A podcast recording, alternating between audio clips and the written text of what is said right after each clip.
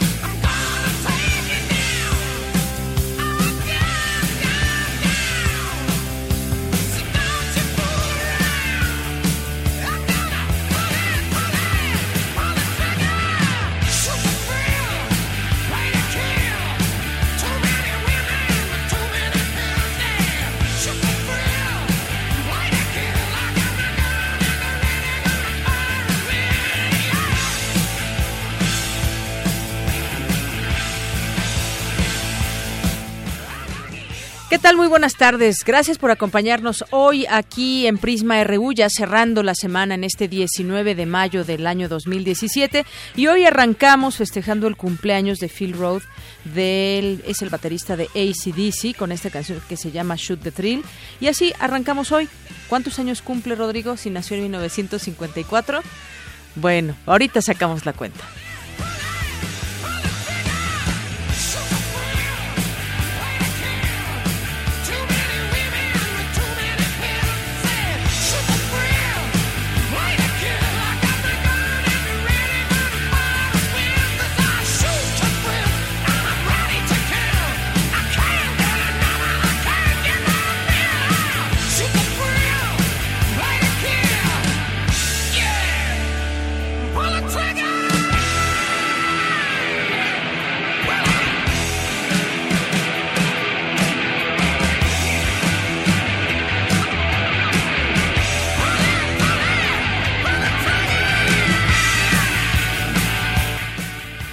Bien, pues 61 años, 63 años, 62 años aquí, bueno, entre 60 y 63 años. Vamos a hacer caso aquí a nuestra compañera Cristina. Y bueno, pues hoy así arrancamos esta emisión, pero también le transmitiremos a lo largo de este, de este programa algunos temas como el de Estados Unidos que reconoce también o admite culpa por narcotráfico y cómo está padeciendo México este, este problema. Dice, nosotros somos el mercado, dice eh, Tylerson. Rex Tylerson en este sentido y bueno, le vamos, le vamos a platicar junto con un académico lo que está sucediendo en ese tema y de qué manera pueden coordinar esfuerzos con México. Y el caso de eh, también Estados Unidos que finalmente acepta eh, también eh, dar el banderazo de salida para las negociaciones del Tratado de Libre Comercio de América del Norte. Le tendremos una información y un punto de vista también de un académico. Y estaremos comentando también hoy con dos periodistas, uno allá en Tamaulipas, que nos platicará sobre los avances que hay en el caso de, de la activista Miriam Rodríguez, que fue recientemente asesinada. Y también iremos hasta Quintana Roo, nos enlazaremos porque hubo una ley que afectó a muchos periodistas allá y ahora con el contexto que también se vive en Quintana Roo, el tema de la violencia y los periodistas. Ya comentaremos también con alguien que trabaja de cerca, bueno, que trabaja en los medios de comunicación allá en Quintana Roo. Y hoy es viernes, tenemos Cantera RU con mis compañeros Antonio Quijano y Virginia Sánchez y también viernes de Melomanía RU, recomendaciones musicales con Dulce Wet. Esto y más a lo largo de esta emisión. Arrancamos.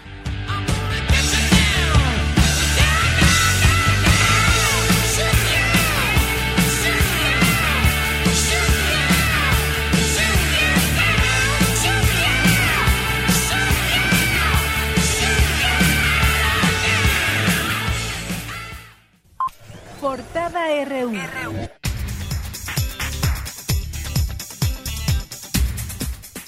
Y arrancamos hoy viernes 19 de mayo con las notas universitarias. En su participación en el Congreso Internacional de la Unión Iberoamericana de Universidades, el rector de la UNAM, Enrique Graue, dijo que los derechos sociales nacen de reconocer la desigualdad de las condiciones entre los individuos y su objetivo debe ser procurar la equidad. Como parte de las acciones de seguridad, desde ayer fueron instalados puestos de control vehicular en los accesos a Ciudad Universitaria para evitar que taxis sin pasaje ingresen al campus. En nuestra portada nacional de hoy, el alto comisionado de la ONU para los Derechos Humanos instó al gobierno mexicano a implementar medidas tangibles para proteger a periodistas y defensores de derechos humanos. Salvador Adame, periodista y director de Canal 6 en Nueva Italia, Michoacán, fue secuestrado, de acuerdo con la agencia Cuadratín. Fue interceptado por un comando armado.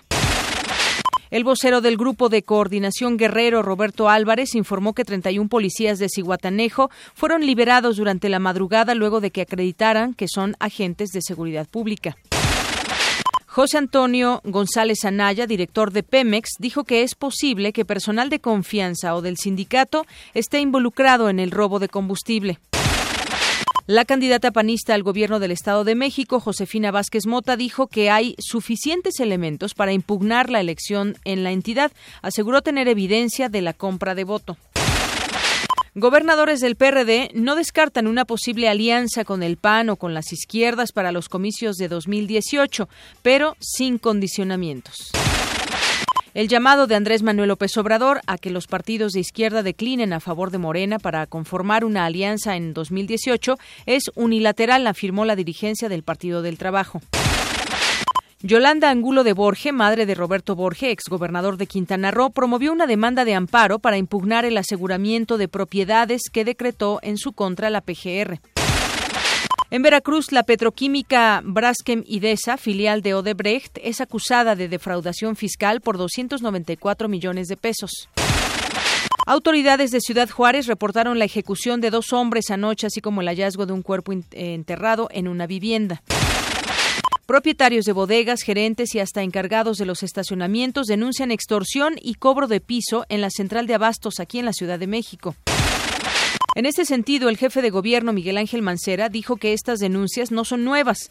En otro tema, el funcionario cuestionó la forma en que la Federación bajó el umbral para decretar contingencia ambiental, ya que anteriormente los parámetros eran más amplios. El agresor del sacerdote José Miguel Machorro Alcalá estuvo merodeando la, la, Catedral Metropolitana días antes de apuñalar al cura, aseguró el vocero de la Arquidiócesis Hugo Valdemar. Hoy en nuestra portada de Economía y Finanzas, el gobierno de Donald Trump anunció planes para renegociar el Tratado de Libre Comercio de América del Norte con México y Canadá. Mi compañero Abraham Menchaca nos tiene un avance de esta información. Así es, Deyanira, buenas tardes. Para el doctor Miguel González, académico de la Facultad de Economía del UNAM, el gobierno mexicano debe estar preparado para renegociar el tratado con Estados Unidos y Canadá. Más adelante la información. Gracias. La Comisión Económica para América Latina y el Caribe confía que la renegociación del Tratado de Libre Comercio no conllevará en la pérdida de inversiones extranjeras o del interés de empresas europeas en México. Según información de la encuesta nacional de ocupación y empleo en el primer trimestre del año, 1.8 millones de personas se encontraron desocupados. De estos, 800, 860 mil personas cuentan con un nivel mínimo de preparatoria. Tras varias semanas sin ningún estímulo fiscal, a partir de mañana la gasolina premium contará con un subsidio de 43 centavos por litro, publicó hoy la Secretaría de Hacienda en el Diario Oficial de la Federación. Hoy en nuestra portada internacional, días antes de su llegada a Medio Oriente, el presidente de Estados Unidos, Donald Trump, se mostró convencido de en breve, en que en breve se alcance un acuerdo de paz entre Palestina e Israel. El fundador de Wikileaks, Julian Assange, aseguró en un tuit que no perdona ni olvida, tras anunciar la Fiscalía sueca que ha cerrado la investigación por supuesta violación en su contra. El Parlamento griego aprobó hoy la legislación para cerrar la segunda evaluación del rescate, incluidos los impopulares nuevos recortes de pensiones y aumento de impuestos. La red social Twitter sufrió una serie de interrupciones en el servicio desde la madrugada del viernes cuando sintió la primera caída. Y vamos a la información internacional, un avance que nos tendrá eh, Eric Morales. ¿Qué tal, Eric? Buenas tardes. ¿Qué tal, Deyanira? Buenas tardes. La ONU condenó el asesinato de la activista Miriam Rodríguez y del periodista Javier Valdés. Además, eh, allá en Brasil inicia una investigación formal contra el presidente Michel Temer por los casos de corrupción que se le atañen y podría derivar en un juicio político. Los detalles más adelante. Gracias, Eric. Nos vamos a un avance de la información cultural con Tamara Quiros. Tamara, buenas tardes. Buenas tardes, Deyanira. Memorias del Table Dance es uno de los cortometrajes del Centro Universitario de Estudios Cinematográficos de la UNAM, nominado al Premio Ariel 2017. Vamos a platicar con la directora Silvana Lázaro. Gracias. Vamos ahora con los deportes. Isaí Morales, buenas tardes. buenas tardes, Deyanira. Hoy en el Zarpazo vamos a hablar sobre los resultados de los partidos de semifinales del Clausura 2017. Todos los detalles más adelante. Gracias. Campus RU.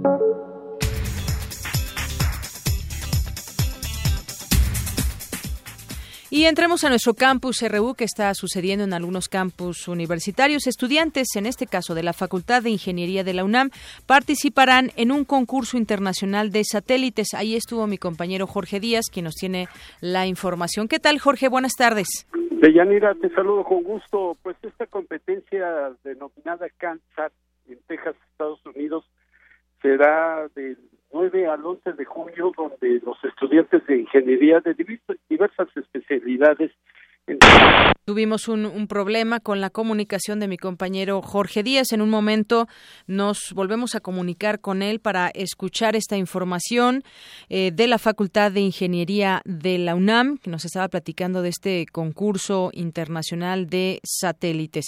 Y bueno, mientras tanto vamos con mi compañera Ruth Salazar, porque la UNAM trabaja en la elaboración de mejores antibióticos, pues algunos microbios han logrado desarrollar mayor resistencia. Cuéntanos, Ruth, buenas tardes. Así es, Buenas tardes. A partir de ahora, media hora será suficiente para analizar una bacteria y determinar su resistencia a ciertos antibióticos, lo que permite que el paciente inicie lo antes posible un tratamiento eficaz. Este es el logro que han conseguido un equipo del Hospital Universitario de Coruña, España, que ha diseñado un test que en 30 minutos permite conocer la resistencia de las bacterias a un tipo de fármacos. Este método reduce los tiempos para identificar el medicamento más adecuado, ya que el proceso convencional obliga a esperar hasta 24 horas para conocer la resistencia de una bacteria. Muchos microbios ya se han convertido en superbacterias mortales que son resistentes a muchos antibióticos, debido a que evolucionan y ahora tienen habilidades para encontrar nuevas formas de resistir el tratamiento. Asimismo, se encontró que pueden transmitir material genético que permite que no respondan a los fármacos. El doctor Samuel Ponce de León Rosales coordinador del Programa Universitario de Investigación en Salud de la UNAM, explicó en términos simples en qué constituye este riesgo. El problema es que hoy una infección bacteriana que puedes adquirir en un columpio por un rasguño que puedes adquirir al desarrollar una apendicitis se puede controlar fácilmente con eh, un tratamiento con antibióticos. A diferencia de lo que ocurría hace 100 años, la gente se moría por estos procesos pero aparecen los antibióticos y la infección por bacterias se puede controlar con facilidad. Este escenario está cambiando rápidamente y actualmente hay personas que mueren en los hospitales por infecciones que ya no son susceptibles a los antibióticos. Y esto está creciendo rápidamente. Entonces, en concreto, ¿cuál es la amenaza? Que infecciones que se podían resolver fácilmente con antibióticos ya no se van a poder resolver va a haber más problemas para ah, tratamientos en hospitales, hospitalizaciones más largas y más costosas, y esto va a tener un impacto en la salud mundial y desde luego en la economía global. El especialista agregó que en la UNAM se está desarrollando investigación enfocada a la búsqueda de nuevos antibióticos. Este creciente problema de la resistencia a antibióticos. Una de las respuestas es desarrollar nuevas moléculas eh, que tengan actividad contra estas bacterias para controlar este desarrollo de resistencia, evitar la transmisión entre bacterias y entre personas de bacterias resistentes y eh, establecer sistemas de vigilancia en el futuro inmediato y a mediano plazo van a representar un problema extraordinariamente grave, quizás el más grave problema de salud pública. Estas son algunas de las medidas que se han implementado para intentar hacer frente a las bacterias multiresistentes a los antibióticos, una situación a la que se ha llegado, según los expertos, tras un consumo excesivo e inadecuado durante décadas de estos fármacos que hacen que las bacterias no respondan a ellos. Hasta aquí la información de Yanira. Buenas tardes. Gracias, Ruth. Buenas tardes. Y regresamos con mi compañero Jorge Díaz, que nos estaba platicando sobre este concurso internacional de satélites ahí en la Facultad de Ingeniería. Jorge, ¿qué tal? Buenas tardes. Recuperamos la comunicación.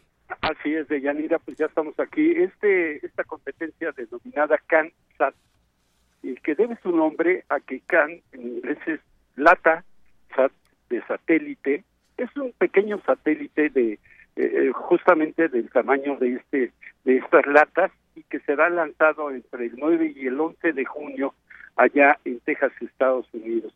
Eh, con el desarrollo de un modelo denominado pico satélite del tamaño de una lata, repito, y que fue elaborado por el equipo Kansat Siqueiros ¿A qué se debe este nombre de Yanira? En alusión a la frase del muralista mexicano eh, David Alfaro Siqueiros, que dijo el pueblo a la universidad, la universidad al pueblo. El capitán del equipo, Adrián Juárez, estudiante de mecatrónica, explicó en qué consiste este prototipo que será lanzado justamente mediante un cohete, pero que alcanzará una altura superior a los 800 metros de altura de, a nivel del mar y que se desplegará para realizar sus, sus mediciones. Escuchemos al estudiante Juárez Parque.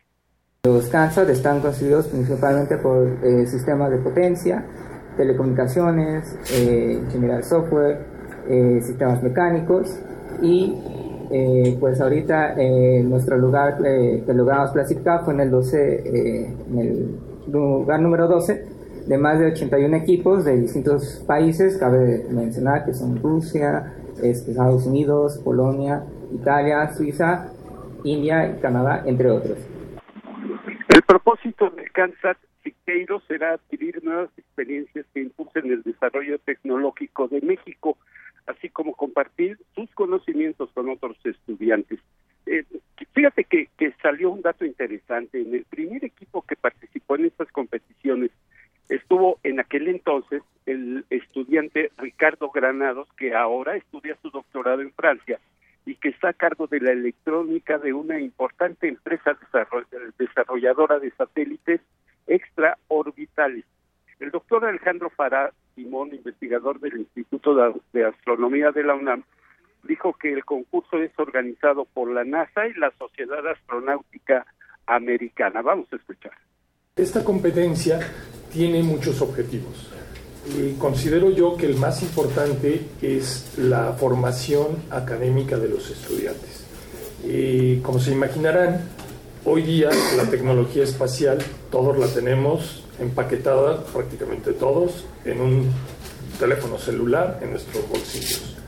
Y la idea de esta competencia internacional de satélites enlatados es generar la electrónica para lograr una telecomunicación a un sistema, eh, a una estación terrena, que permita que el satélite, que en este caso es el CANSAT, mande información sobre la posición, la velocidad, la presión, la temperatura de manera eh, remota.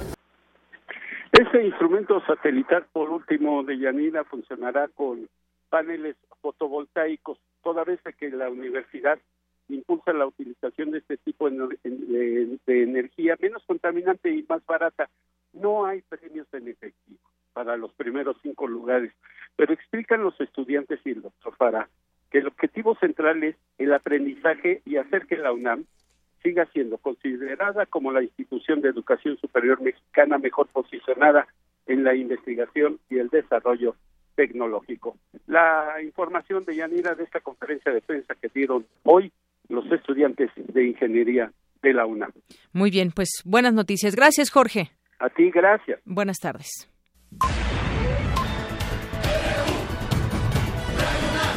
Prisma RU.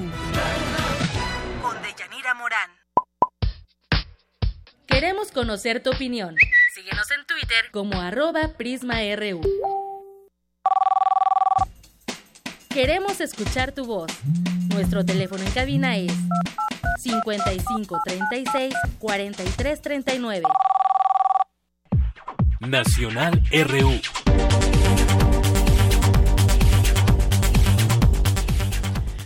Continuamos una con 23 minutos entramos a los temas nacionales. Sí, se está dando a conocer, le damos a conocer hace unos momentos en nuestro resumen informativo sobre el secuestro de un periodista de Salvador Adame allá en Michoacán. Este periodista y director del Canal 6 en Nueva Italia fue secuestrado la tarde de ayer en Michoacán. Hoy se conoce esta noticia. Ya algunos familiares que han sido, eh, que han hablado al respecto denunciaron que Adame fue privado de la libertad en una planta de agua purificada ubicada sobre la avenida Lázaro Cárdenas Sur sin número. Sus captores se trasladaban a bordo de una camioneta color negro de reciente modelo que tras aprisionar al periodista se dirigió hacia el poblado de Nuevo eh, Corondiro según indicaron testigos. Los familiares del periodista ya presentaron la denuncia correspondiente a las autoridades y les exigieron que lo localicen cuanto antes.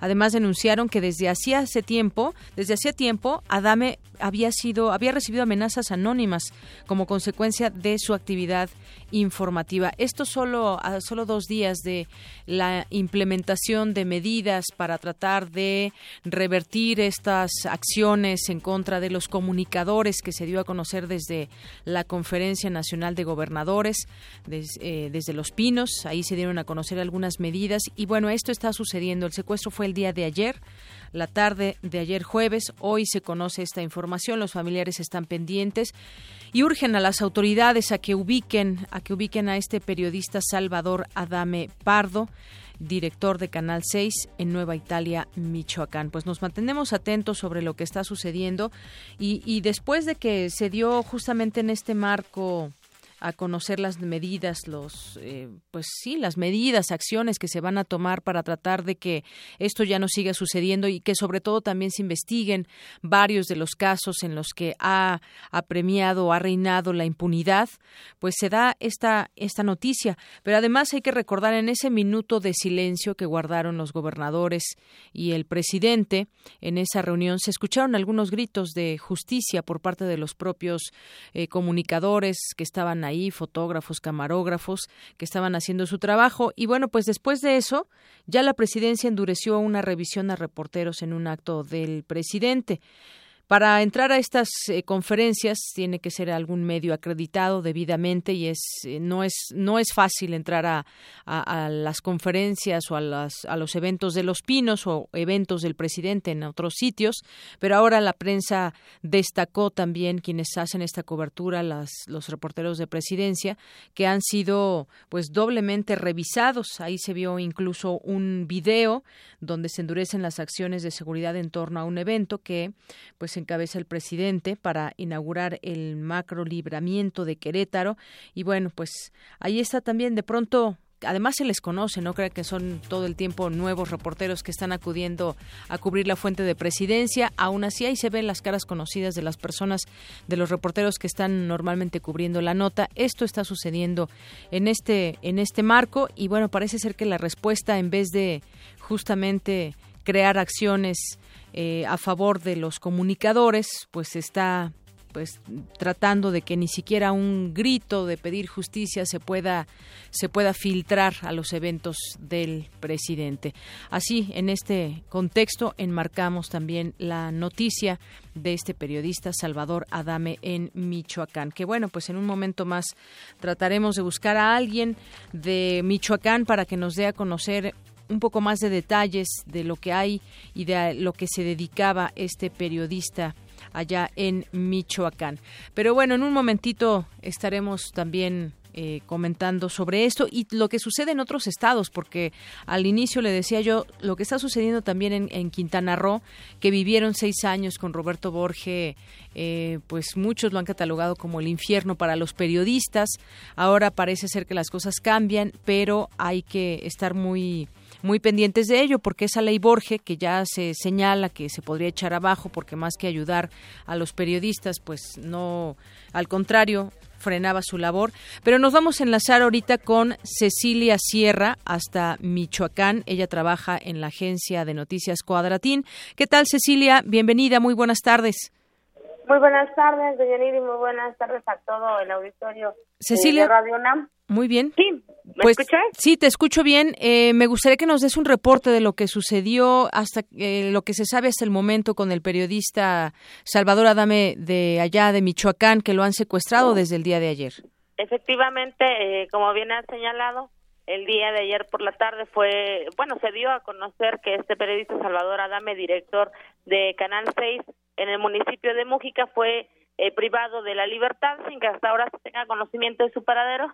Eh, pues de, en torno a la más reciente información que se ha generado es que su hija Navidad Adame eh, está ha referido en un comunicado para el interior de los medios de comunicación donde pide que no se haga que no se haga noticia del secuestro del papá que no se haga popular la información que que, eh, que se pudiera eh, pues filtrar en torno al secuestro toda vez que la fiscalía antisecuestros la unidad especializada de, eh, de combate al secuestro de la Procuraduría General de Justicia de Michoacán pues ya se encuentra haciendo las indagatorias correspondientes para dar con con su papá. Al respecto cabe destacar que el la delegada de PGR en Michoacán, Berta Paredes Garduño, dijo que la institución cuenta con un área especializada para atender los delitos cometidos en contra del gremio de periodistas, por lo que ya ha puesto el tanto a esta unidad para que haga las indagatorias correspondientes. Eh, no obstante, dijo que al momento no, no se puede revelar mayor información en torno al paradero o los responsables de haber privado de la libertad a Salvador Adame Pardo en el municipio de Mújica. también destaco que en esta dependencia del orden federal en Michoacán, pues no cuenta con registros en los últimos 10 años de periodistas desaparecidos. No obstante que el último informe de la Procuraduría General de Justicia del Estado, así como el artículo 19, ha señalado que entre 2005 a 2010 han sido desaparecidos eh, 10 periodistas, 6 asesinados y 4 de los que todavía no se conoce su paradero.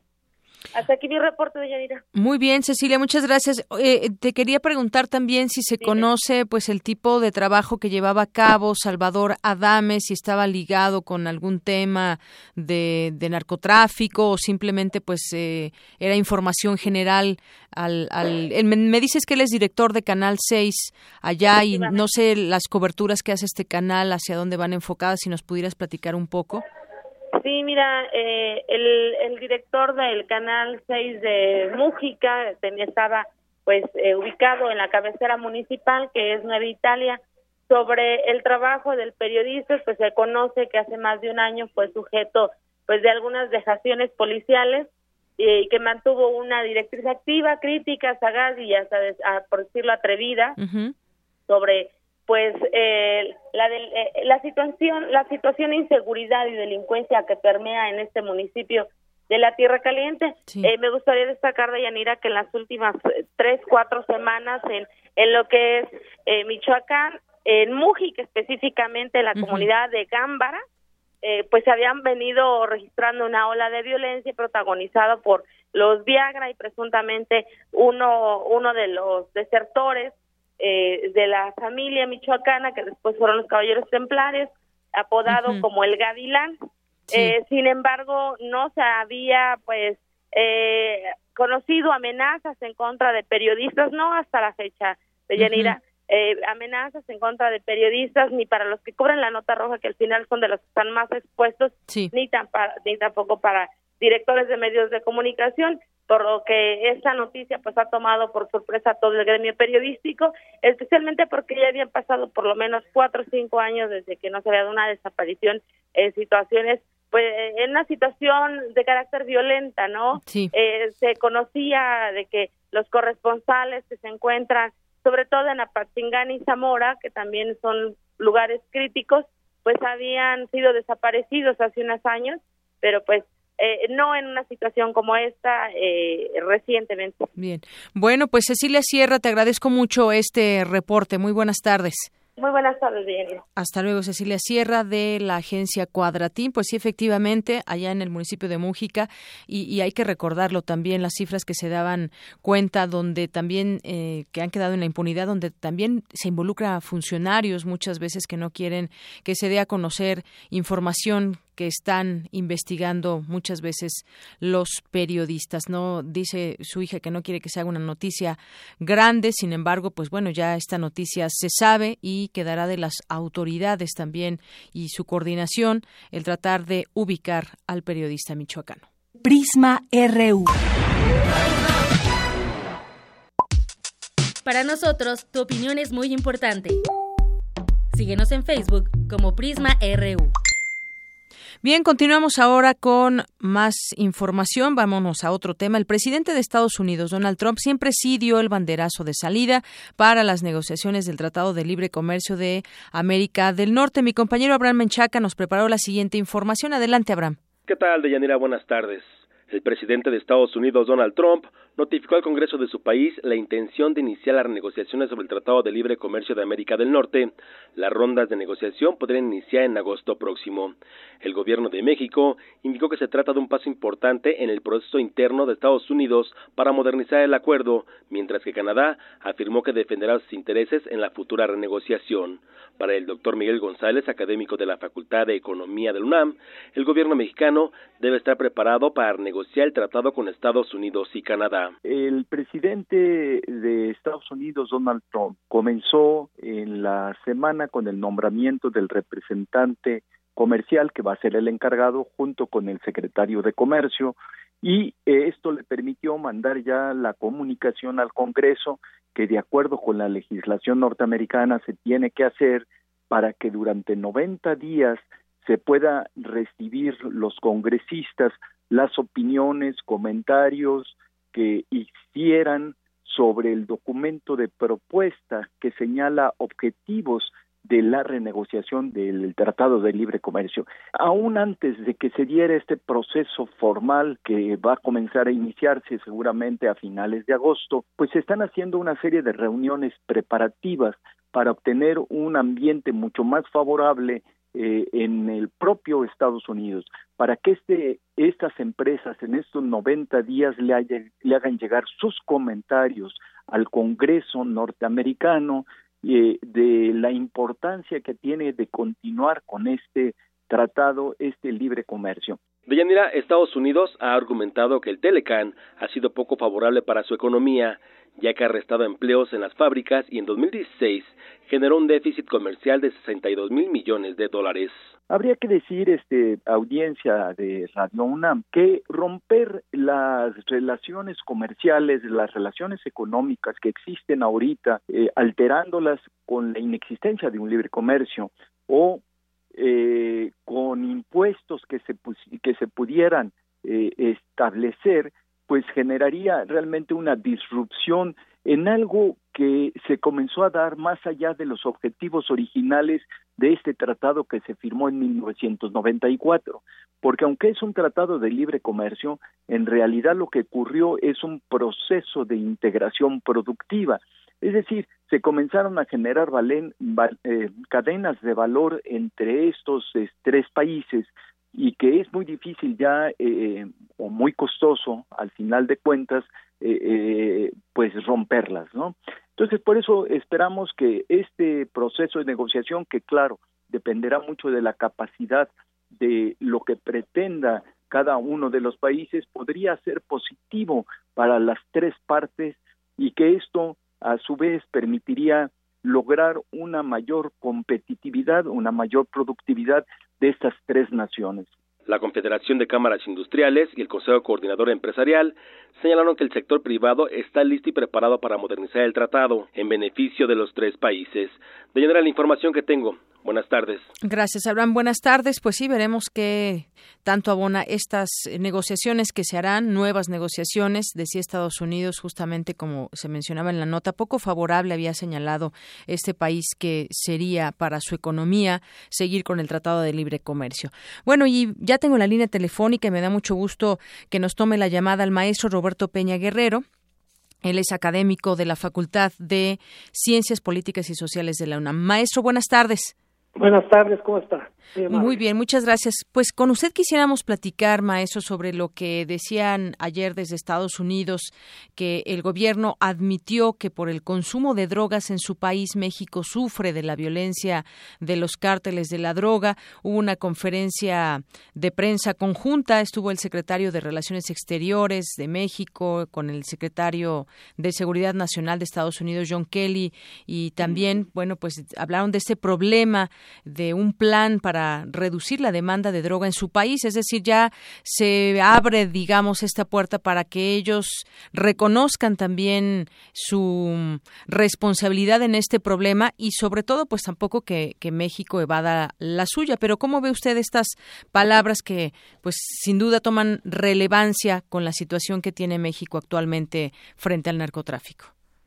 Bueno, realmente lo que la reunión del día de ayer con Osorio Chombi de Garay con Rex Tillerson y John Kelly, eh, pues fue una reunión realmente muy, eh, vamos a decir, muy gratificante en cuanto a los planteamientos que hicieron este, los cuatro y, la, y, la, y sus declaraciones, en donde prácticamente el tema de la seguridad pues es un, es un, es un asunto eh, de corresponsabilidad de México y Estados Unidos.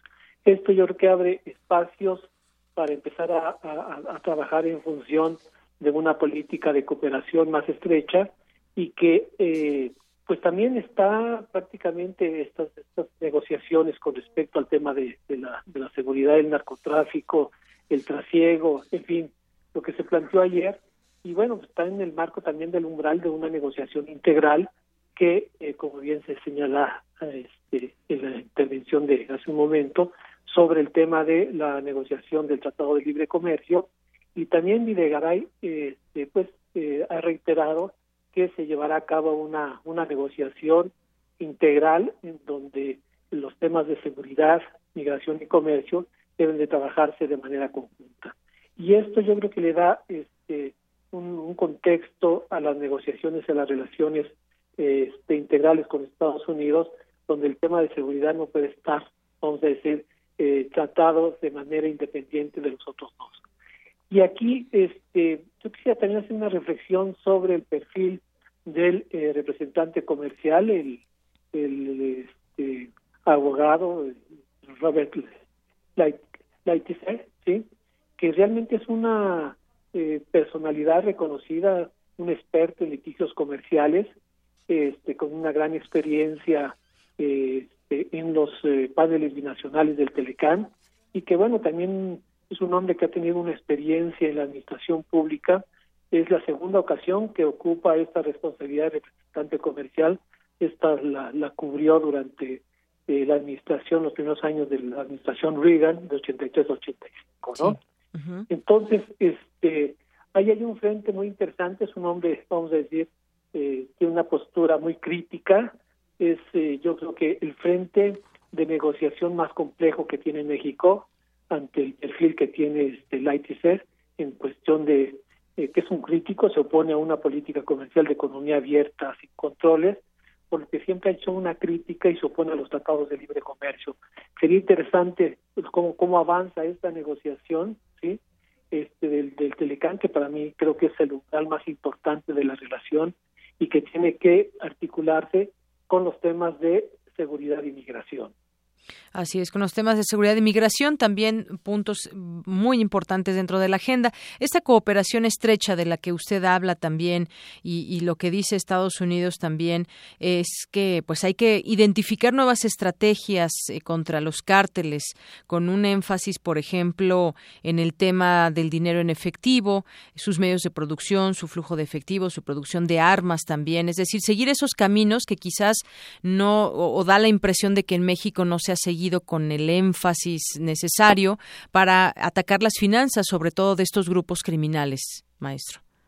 Sí, bueno, ahí hay una articulación realmente eh, cuando hablamos de, la delincuencia este, organizada en narcotráfico, y el narcotráfico en la relación de México Estados Unidos, pues sí, nosotros tenemos una situación muy peculiar por la forma en que esta delincuencia este, organizada ha penetrado los niveles del Estado en sus diferentes niveles de gobierno en el país, a diferencia de Estados Unidos que mantiene una, una cobertura y una estrategia, pero también en Estados Unidos hay eh, los cárteles estadounidenses, eh, donde el problema del trasiego de la, de la droga, se habla del consumo como un país consumidor, pero también al interior de los Estados Unidos hay este, organizaciones delincuenciales, también delincuencia organizada a muchos niveles, pero que tienen, este, vamos a decir, eh, niveles de, de, participación o su penetración está más controlada en Estados Unidos.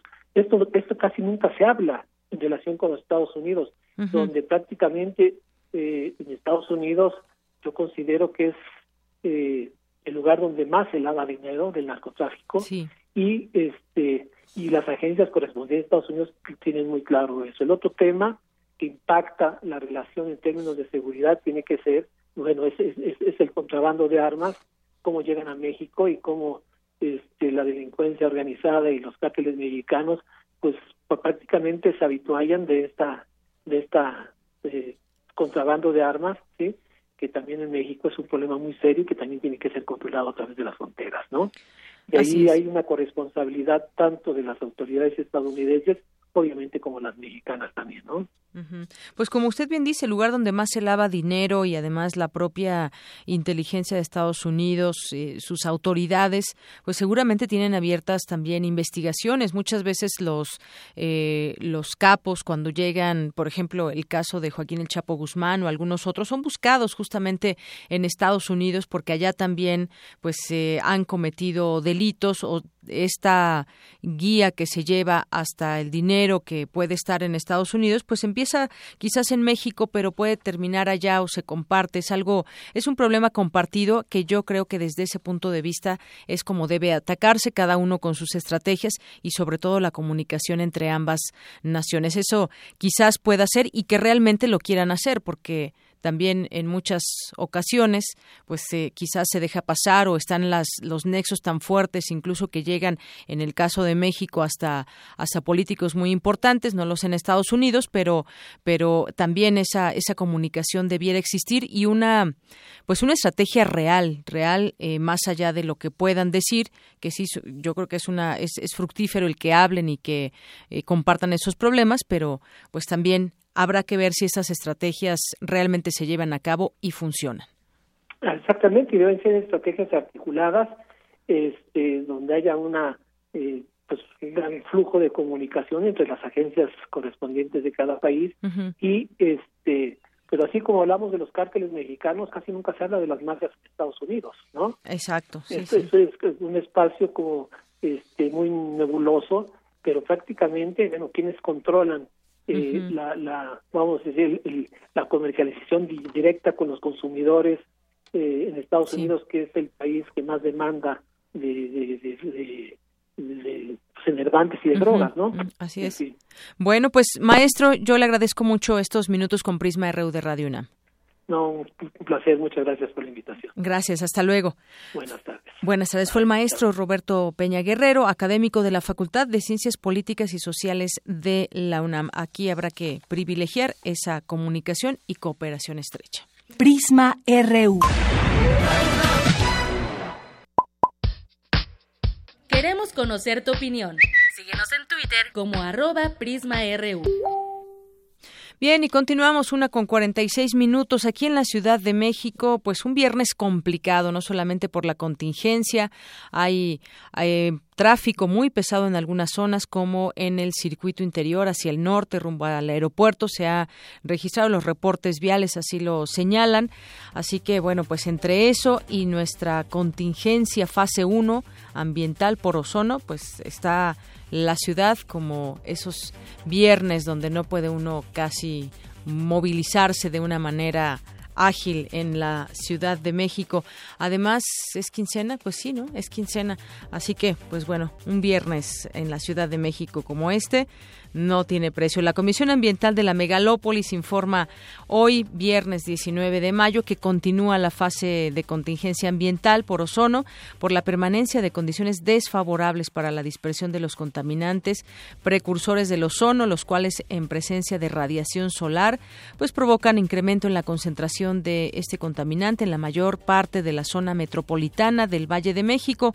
El pronóstico de calidad del aire confirma las condiciones adversas que se estarán todo el día de hoy. Y al parecer continuaremos también el fin de semana. Hay que estar pendientes. Si usted, usted quiere más detalles, métase a la página de aire del gobierno capitalino y ahí puede, pues incluso ver el punteo por delegación, cómo está en cuanto a la calidad del aire. Pero rompe récord ya la contaminación, récord de días continuos con la mala calidad de aire desde hace 18 años. No teníamos tantos días seguidos de contingencia ambiental que inició desde las 4 del lunes pasado y se mantiene por lo menos hasta este momento, según se da cuenta de la propia autoridad. Aún no se eh, valora el día de hasta el día de mañana si continúa o no, pero si tenemos estas condiciones, lo más seguro es que sigamos con esta contingencia. Y en otros temas de la Ciudad de México denuncian cobro de piso en la central de abasto, eh, propietarios de bodegas, gerentes y hasta encargados de los estacionamientos denuncian extorsión en la central de abasto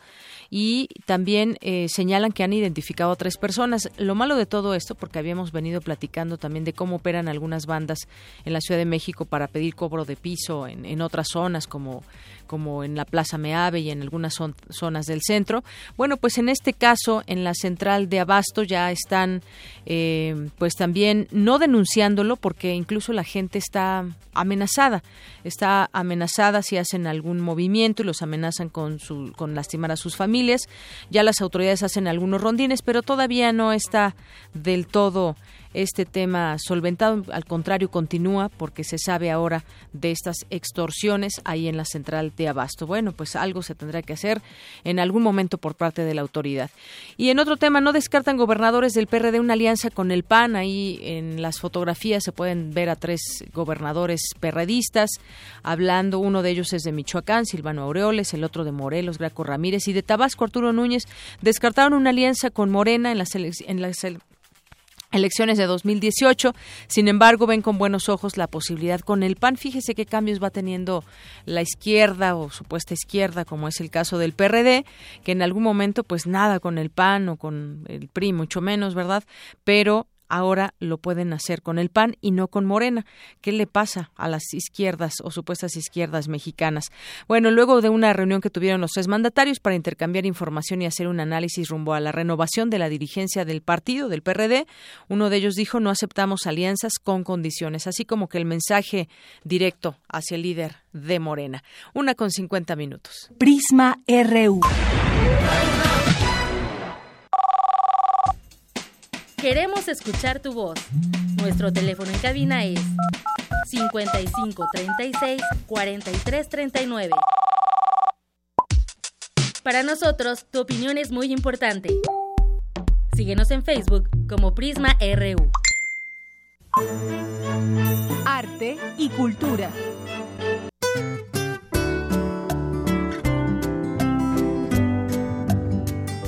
¿Qué tal, Tamara? Buenas tardes, bienvenida. muy buenas tardes, gracias. ¿Cómo estás? Muy bien, gracias. ¿Tú ¿Ya qué estás tal? mejor? Como que te dio tos. Sí, sí, sí.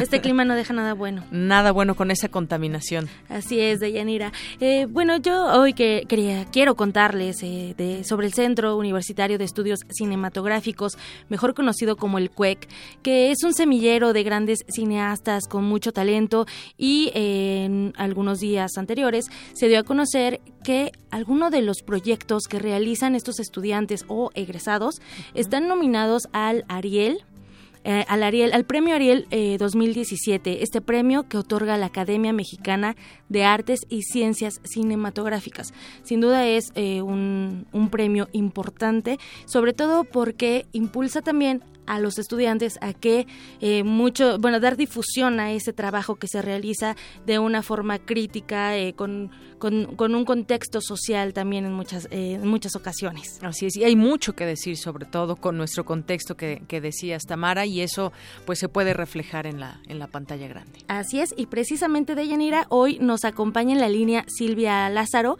Ella es estudiante del CUEC y realizadora de memorias del Table Dance. Memorias del Table Dance, nominado al Premio Ariel 2017 en la categoría de Mejor Cortometraje Documental.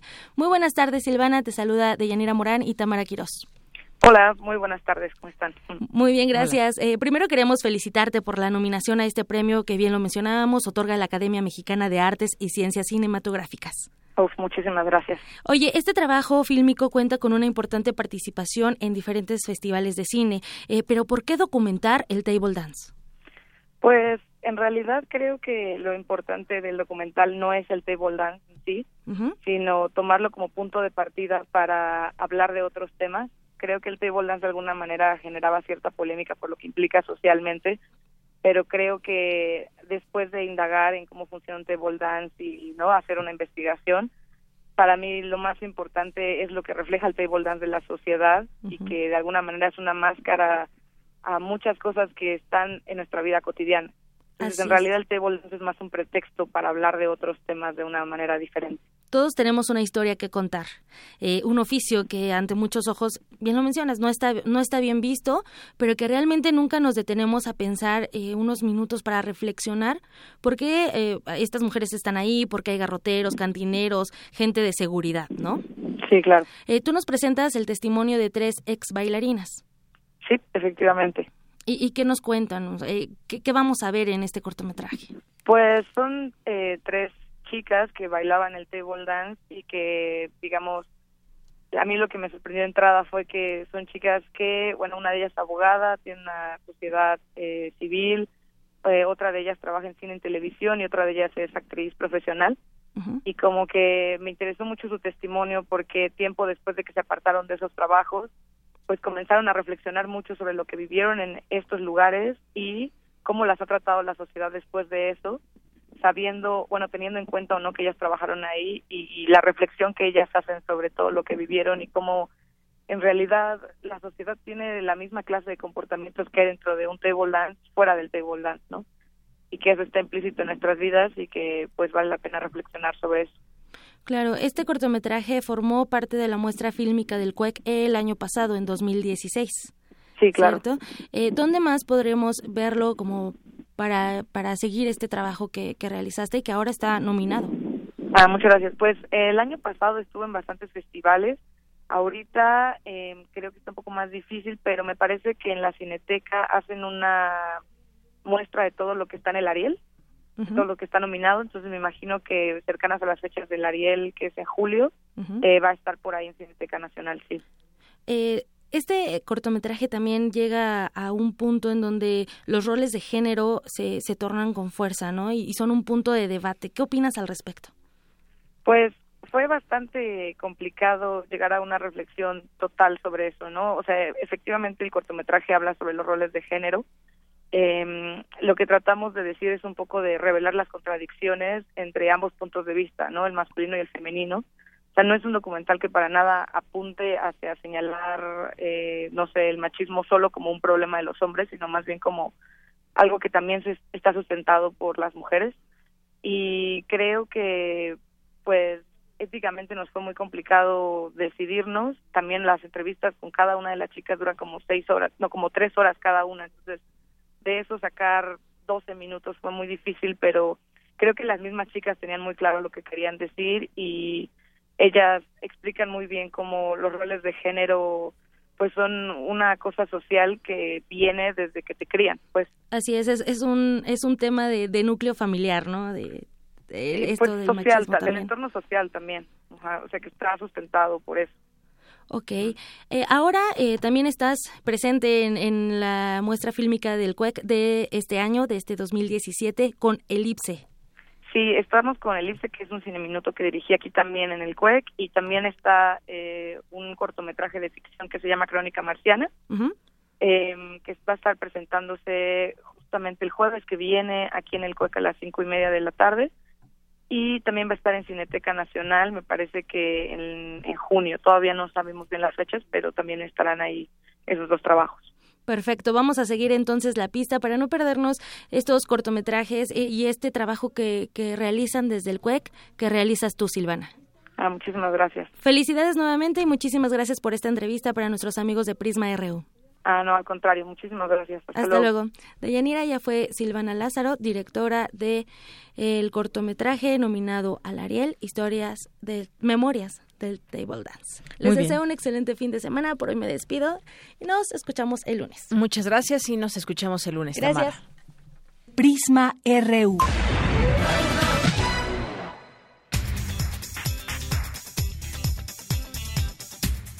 Vamos ahora a un resumen de la primera hora de Prisma RU con Ruth Salazar. Ruth, buenas tardes. ¿Qué tal, Yanira? Buenas tardes. Este es el resumen. En la primera hora de Prisma RU hablamos con el maestro Roberto Peña Guerrero, académico de la Facultad de Ciencias Políticas y Sociales de la UNAM, sobre la responsabilidad de Estados Unidos ante la problemática del narcotráfico. En donde prácticamente el tema de la seguridad es un, es un asunto eh, de corresponsabilidad de, de Estados Unidos. Esto yo creo que abre espacios para empezar a, trabajar en función de una política de cooperación más estrecha y que eh, pues también está prácticamente estas, estas negociaciones con respecto al tema de, de, la, de la seguridad, el narcotráfico, el trasiego, en fin, lo que se planteó ayer está en el marco también del umbral de una negociación integral en donde los temas de seguridad, migración y comercio deben de trabajarse de manera conjunta. En otro tema, la periodista de la agencia Cuadratín, Cecilia Sierra, nos dio detalles sobre el secuestro del director del Canal 6, Salvador Adame, que ocurrió ayer por la tarde en Michoacán. El director del Canal 6 de Mújica estaba pues eh, ubicado en la cabecera municipal que es Nuevilla, sobre el trabajo del periodista, pues se conoce que hace más de un año fue sujeto pues de algunas dejaciones policiales y que mantuvo una directriz activa, crítica, sagaz y hasta por decirlo atrevida sobre la situación de inseguridad y delincuencia que permea en este municipio de la Tierra Caliente, en lo que es eh, Michoacán, en Mújica específicamente en la comunidad de Gámbara, se habían venido registrando una violencia protagonizada por los Viagra y presuntamente uno uno de los desertores de la familia michoacana que después fueron los caballeros templarios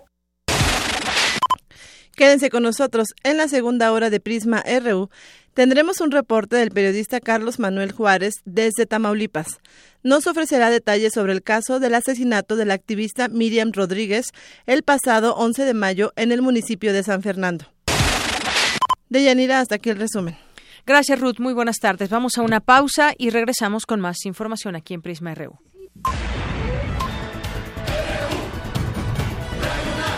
Prisma RU. Con Deyanira Morán. Para nosotros, tu opinión es muy importante.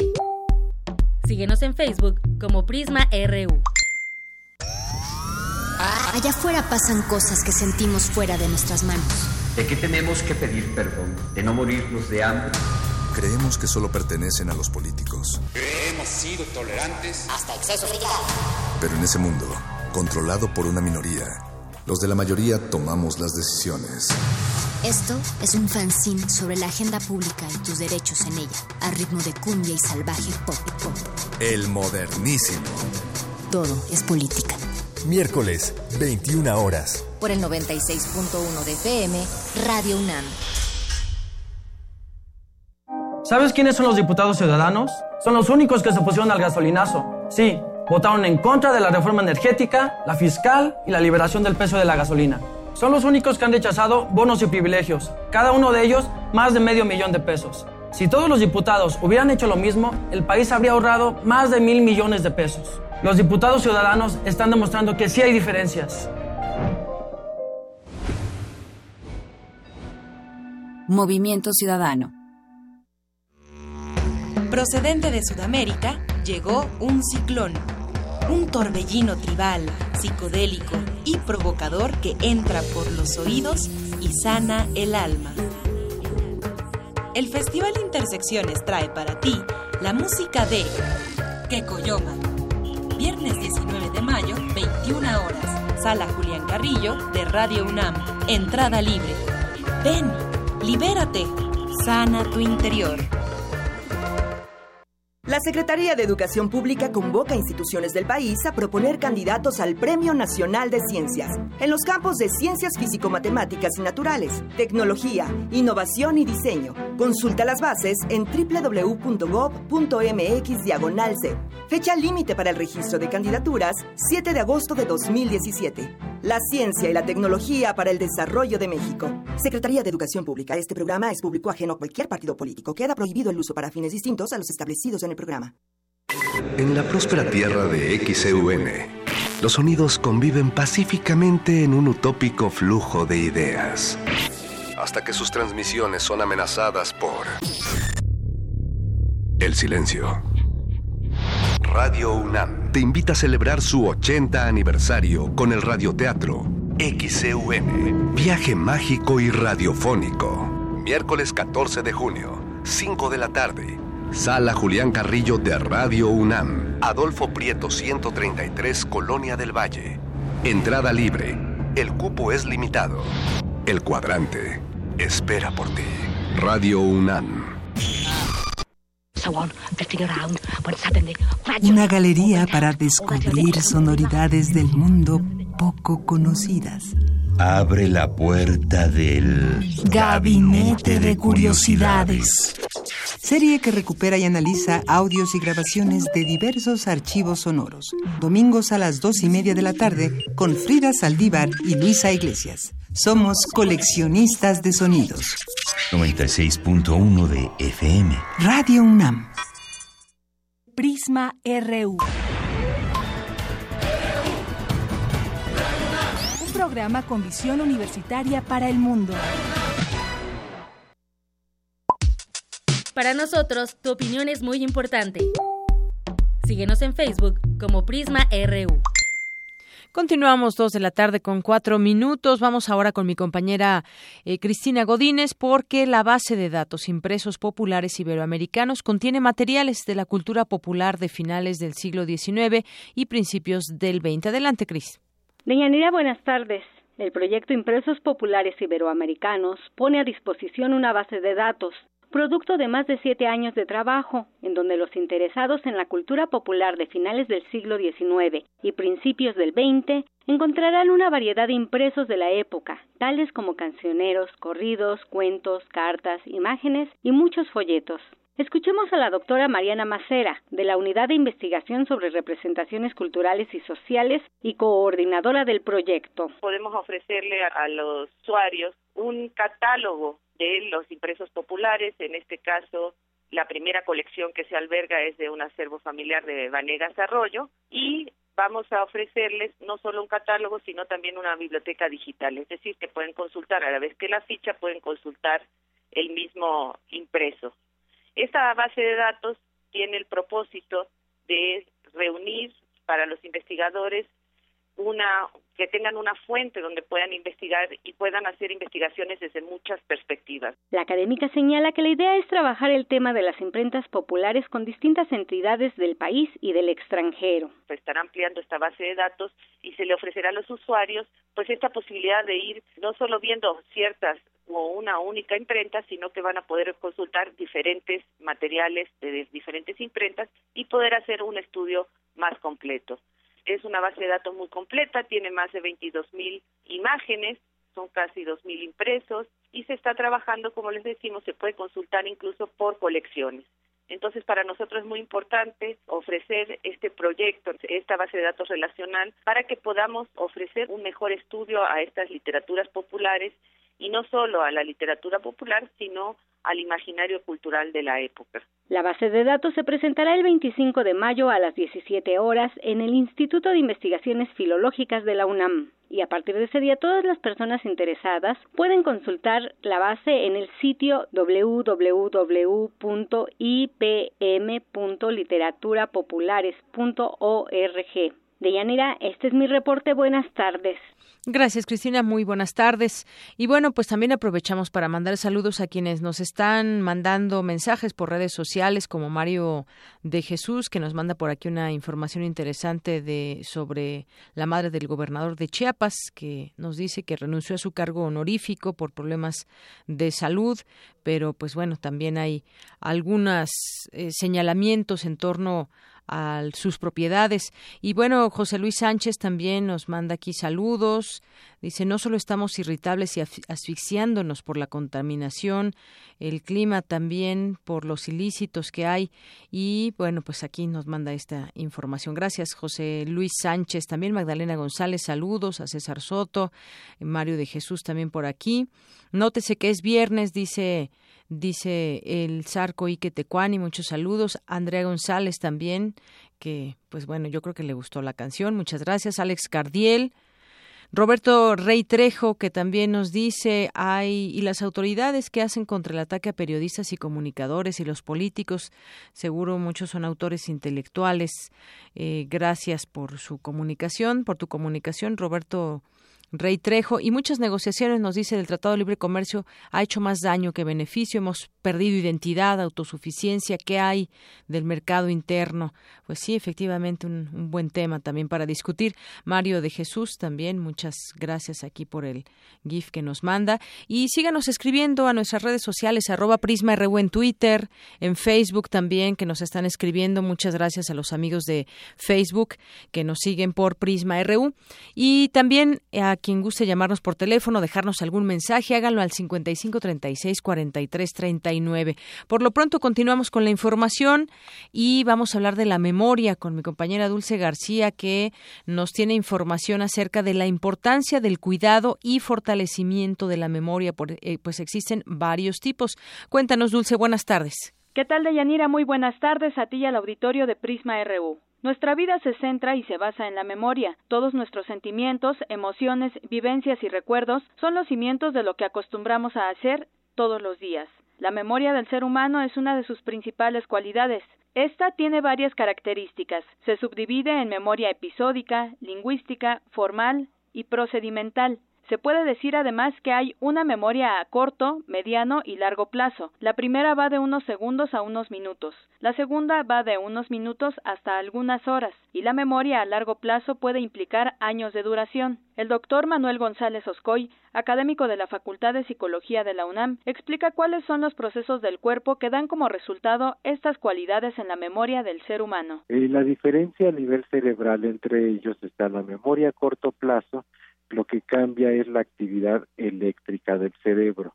La memoria a mediano plazo cambia la actividad química del cerebro y la memoria a largo plazo ya involucra cambios a nivel estructural, proteínico, esto es decir, la, el cerebro va a crear nuevas terminaciones neuronales para que ese camino de este, información sea mucho más rápido, mucho más fluido. Un proceso complementario de la memoria es el olvido. Si no pudiéramos olvidar, tendríamos una saturación de información. Sin embargo, hay casos raros de gente que puede recordar prácticamente todo lo que ha hecho en su vida, porque tienen la capacidad de asociar la información con varias modalidades sensoriales. Así pues, la memoria resulta primordial para el ser humano, pero hay situaciones que pueden dañarla. González Oscoy detalla cuáles son. Uno de los trastornos que hay en la memoria puede ser la ¿sí? la pérdida de memoria que se puede dar en un momento dado por una vivencia fuerte, un, un golpe en el cráneo, en la cabeza, y entonces la persona va a olvidar se puede hablar que hay una memoria retrógrada, o sea, de lo, lo que pasó hacia atrás, o una memoria anterógrada hacia adelante. Otro trastorno de memoria es el Alzheimer, que ahí se va dando un proceso de muerte continua, deterioro neuronal. Puede llegar un momento en que la persona pierda la conciencia de sí mismo, es decir, olvide de quién es. El experto finalmente dio algunas recomendaciones al público de Prisma RU para que cuide su memoria. Mientras más recordemos, mientras más ejercicios de memoria tengamos, vamos a poder de alguna manera evitar las enfermedades. Una de las recomendaciones que se hace para evitar el proceso del Alzheimer es ir estableciendo recuerdos, haciendo diarios, por ejemplo, sí, este vivencias y tratando de ir aprendiendo cosas diferentes. Hasta aquí la información. Muy buenas tardes. Prisma RU. Programa con visión universitaria para el mundo. Para nosotros, tu opinión es muy importante. Síguenos en Facebook como Prisma RU. Continuamos dos de la tarde con 11 minutos y me voy a enlazar hasta Tamaulipas con Carlos Manuel Juárez, él es periodista allá y vamos a platicar con él pues qué novedades hay en el caso de Miriam Rodríguez que fue recientemente asesinada esta activista, que no se nos olviden también todas estas situaciones que suceden en nuestro país. ¿Qué tal Carlos? Buenas tardes. Buenas tardes. Eh, para comentar que bueno, hay, hay novedades eh, eh, respecto, bueno, a, las, a las activistas en el tema de desaparecidos. Recordemos primero que, bueno, el miércoles 10 de mayo fue designada una activista por, del tema de desaparecidos en San Fernando, Tamaulipas, Miriam Rodríguez Martínez. Y bueno, en respuesta a esto, el gobierno del estado de Tamaulipas anunció, ha anunciado eh, tres cosas. Eh, primero, eh, ofrece un millón de pesos para, bueno, información sobre eh, quiénes eh, fueron los asesinos de la señora Miriam Rodríguez, una, una recompensa que, eh, que se será eh, estará ya, eh, digamos, se, se, ofrece para quien, quien datos útiles. Y bueno, también en, en este documento que se emitió un, un, acuerdo en el periódico oficial del Estado, eh, eh, admiten que hasta ahora las investigaciones, las diligencias que ha realizado el gobierno del Estado, la Procuraduría General de Justicia, no, no arrojan resultados eh, eh, con base a las dos líneas de investigación que tienen del asesinato de la señora Miriam. En el, en el caso de los activistas que, bueno, la, de la comunidad ciudadana en busca de desaparecidos, el grupo donde estaba la señora Miriam, eh, el gobierno del Estado también a anuncia ayer, bueno, la protección a 33 eh, personas, eh, familiares y también otros activistas eh, que tienen relación con el tema de desaparecidos y defensa de derechos humanos, 33 personas que ya tienen eh, protección. Eso es un hecho eh, pues inaudito porque uh -huh. eh, comúnmente el gobierno en otros eh, en otros eh, sexenios había dado protección a empresarios, también porque pedían eh, seguridad pública sí. por el tema de, de, la violencia y de los secuestros, pero bueno, esta es la primera vez que dan dan seguridad a activistas en Tamaulipas uh -huh. con el tema de la señora Miriam y eh, a la par también la comunidad ciudadana en búsqueda de desaparecidos emitió un comunicado, el cuarto, digamos, sí. desde que se creó, se fundó esta, esta organización. Y bueno, la comunidad ciudadana pone en la mesa dos, dos planteamientos al gobierno del Estado. Uh -huh. Un primer planteamiento que habla de crear la creación de un comité ciudadano independiente que vigile la investigación del asesinato a la señora Miriam y le pide al contralor eh, del gobierno del estado, a Mario Soria Landero, eh, que abra una investigación por las eh, por la, a los funcionarios que no le dieron la protección idónea a la señora Miriam uh -huh. y hablan específicamente de la subsecretaria general de gobierno Gloria Garza, quien en un video que circuló en medios nacionales y también en medios estatales, un video en donde, bueno, la señora Miriam le dice directamente a la, a la secretaria Gloria Garza que bueno que necesitaba una protección eh, pues para para su vida no sí. entonces eh, la comunidad pide eh, que se le finquen responsabilidades que se investigue eh, también a un, a un, el caso de un policía que era quien estaba a cargo de su seguridad uh -huh. pero que bueno pues no apareció al momento de del asesinato sí. esto es lo que ha ocurrido en, en en, en torno al caso de la señora Miriam eh, ya fue fue velada el, el y también en, eh, hubo el viernes uh -huh. el viernes pasado y esto es lo que ha tenido de respuesta digamos tanto el gobierno como las compañeras eh, de, y compañeros de la señora Miriam de la comunidad ciudadana en busca de desaparecidos en Tamaulipas. Muy bien, y todo esto surge justamente ante una, una realidad muy clara que la llevó a ella desafortunadamente a la muerte. Ella busca a su hija que había sido secuestrada en 2012, la encuentra, encuentra sus restos y además, bueno, pues proporciona información que lleva a los culpables y bueno, pues desafortunadamente después la matan a ella y ahora lo que se pide pues es justamente la creación de un comité que como nos dices vigile la investigación del homicidio en ese temor que se tiene para que no quede en la impunidad. Eso es lo que nos, nos platicas y ojalá que pues esta investigación lleve a, pues al autor material o intelectual de este asesinato que desafortunadamente pues se deja en la impunidad este caso hasta el momento. Muchas gracias por esta información, Carlos. De nada y muchas gracias. Buenas tardes.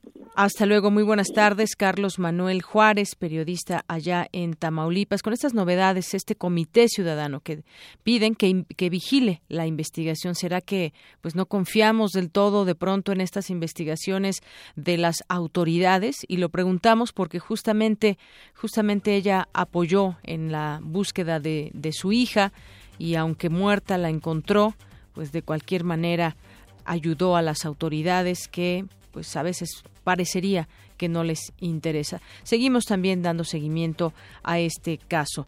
Y hay otros también, hay otros también. Hoy fíjese que por ejemplo hoy el Universal publica un desplegado que lo titula Basta ya y habla de la inseguridad en México que debe revertirse. Eh, los criminales actúan casi sin restricciones y la violencia cotidiana afecta a todos los estratos sociales. La desconfianza ciudadana está cabalmente justificada. La cohesión social se debilita paulatinamente conforme avanza la transgresión a la ley. Y bueno, pues es lo que dice parte de este comunicado. Dice, si toleramos que se silencien estas voces, se pondrá en riesgo el fundamental derecho a la información, la impunidad de los criminales, los corruptos y quienes abusan del poder vulnera gravemente nuestra democracia. La vida de un periodista es tan valiosa como la de cualquier otro ciudadano, ni más ni menos. No se trata, pues, de demandar privilegios para un sector, se trata de exigir garantías para todos los mexicanos, sin excepción. El momento exige la unidad en torno a esta causa común. Parte de lo que dice este esta, esta publicación de hoy en el Universal. Dos con dieciocho minutos y bueno, pues hay otros temas también de los cuales podemos informarle que pues tienen que ver también con pues muchas veces con estos temas de la inseguridad y lo que pide ah bueno también lo que está pidiendo la ONU y la propia Comisión Interamericana de Derechos Humanos que piden resolver el asesinato de Javier Valdés, relatores de Naciones Unidas y de la Comisión Interamericana de Derechos Humanos condenaron de manera enérgica el reciente asesinato del periodista Javier Valdés Cárdenas, corresponsal de la jornada y cofundador del semanario Río 12, que también ayer platicábamos de ello con un un trabajador de los medios de comunicación y un trabajador específicamente de Río 12 de Sinaloa. Y llamaron al gobierno también de México, la ONU y la Comisión Interamericana a una acción inmediata para poner fin al ciclo de violencia contra periodistas hubo un pronunciamiento que se distribuyó por la oficina en México del Alto Comisionado de Naciones Unidas para los Derechos Humanos, los relatores especiales de la ONU sobre el derecho a la libertad de opinión y expresión y para la libertad de expresión también de la Comisión Interamericana y expresaron ahí su consternación por el asesinato del periodista sinaloense. También informaron eh, haber tomado nota de los compromisos asumidos por el presidente Enrique Peña Nieto en los que anunció un plan de acción destinado a fortalecer el trabajo de las instituciones que investigan crímenes contra periodistas, así como el mecanismo de protección. Incluso ambos relatores especiales recordaron que el pasado mes de abril reiteraron la solicitud al Estado mexicano para realizar una visita conjunta al país que están a la espera de una respuesta por parte de autoridades mexicanas. En el pronunciamiento, los expertos exhortan al gobierno mexicano, especialmente a las autoridades competentes, a investigar el asesinato de Javier de manera exhaustiva, eh, también a identificar el proceso y sancionar a todos los, los responsables y pidió que el Estado brinde medidas de protección integrales y efectivas para los familiares del periodista y sus colegas si dan su consentimiento para ello. Y bueno, pues seguimos en el tema de, periodistas. Vámonos ahora a Quintana Roo. Allá ya nos enlazamos con la periodista Adriana Varillas. Ella es periodista del diario Luces del Siglo de Quintana Roo y también corresponsal del diario El Universal. ¿Qué tal, Adriana? Buenas tardes, bienvenida. Muy buenas tardes, eh, Deyanira. Buenas tardes también a tu audiencia. Bueno, pues quisiera platicar contigo sobre un tema que estuvimos viendo también algunas notas eh, en días pasados que tiene que ver con la llamada ley Borge, como pues se ha denominado por parte de un sector de los medios de, comunicación allá en Quintana Roo.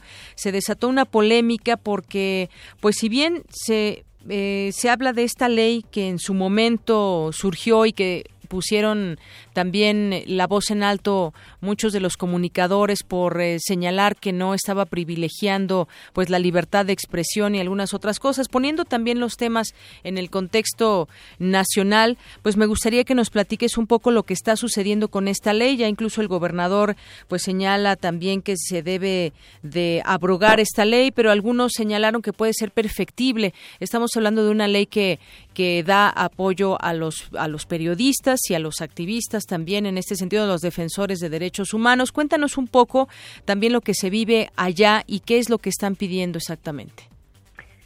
Eh, así es, Deyanira. Bueno, pues estamos hablando en principio de, de una ley que surgió durante el sexenio del gobernador Roberto Borge, eh, en donde se desplegó una persecución sin precedente en la historia del Estado contra periodistas comunicadores y toda gente, todo aquel ciudadano ciudadana que se atreviera a tener un discurso crítico eh, que difiriera de la línea impuesta eh, eh, por la administración de este polémico mandatario estatal.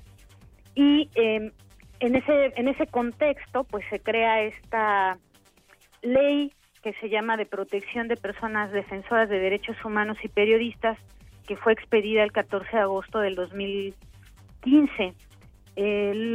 la ley, bueno, evidentemente pues, eh, buscaba proteger ¿no? Eh, a la labor periodística y de eh, los defensores de derechos humanos, pero en realidad no buscaba eso. Lo que pretendía era ejercer un control del periodismo, entorpecer la labor de las y los reporteros, había por ahí eh, en, un primer borrador que se sometió a consulta eh, cosas terribles como una, una, definición de libertad de expresión que eh, la, equipa, la definía como una prerrogativa y no como un derecho en la Constitución. Entonces, pareciera un asunto menor, pero en realidad era un asunto grave de los varios que fuimos encontrando al revisar ese primer borrador. Por fortuna eh, eh, se hizo eh, un movimiento de, periodistas, de, reporteros, de reporteras de a pie que se inconformaron con esa con ese borrador. El tema llegó a la a la organización de Artículo 19 que por fortuna nos acompañó en ese proceso y lanzó un llamado, ¿no? De que esa ley, de que ese borrador estaba mal. Se corrigió y sin embargo, al momento de, de, aprobarse, hubo otros aspectos que no se corrigieron del todo, que no se perfeccionaron y eh, posteriormente a su expedición, la Comisión Nacional de Derechos Humanos intervino, la impugnó ante la Suprema Corte de Justicia porque encontró que había varios eh, artículos de esta de esta ley que violentaban el derecho a la información, el derecho a la libertad de expresión, el derecho a la no discriminación, el derecho a la seguridad jurídica y el principio pro persona. La Suprema eh, Corte de Justicia eh, resolvió, se, pronunció en torno a esto en junio del año pasado y dejó inválido varios de estos eh, de estos artículos. Y ahí quedó o sea, ya la ley quedó ahí como medio congelada, evidentemente vigente, pero ya nadie hizo más nada por invocar esa ley. Se viene la transición de gobierno, entra el, el gobierno de eh, Carlos Joaquín, se le se le pide a él en una en un foro público en una universidad en donde se tocó el, tema de la relación con medios de comunicación y, el nuevo gobierno, se le propo se le pide que esta ley sea revisada y modificada porque no no estábamos eh, eh, convencidos de que fuera una buena ley, además de que su espíritu fue eh, afectar al gremio, ¿no? Entonces se le pide a él esta revisión, no pasa nada con esa ley, eh, corren los meses y para nuestra sorpresa en abril se lanza una convocatoria para integrar el Consejo Consultivo que forma parte de este engranaje para echar a andar el sistema de protección para periodistas y defensores de derechos humanos, con base en esa ley que coloquialmente aquí se le conoció como la ley Borges y a nivel nacional también.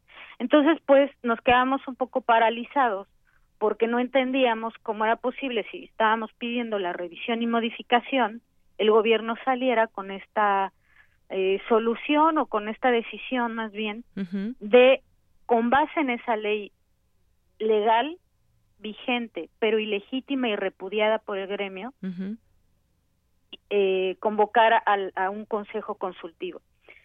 Eh, reaccionamos pedimos eh, audiencia con eh, la dependencia que está a cargo de este proceso que es la Secretaría de Gobierno eh, fuimos escuchados el secretario Francisco López Mena escuchó a un grupo de, periodistas que le solicitamos eh, revisar los, los puntos que estábamos pidiendo, que eran básicamente dos.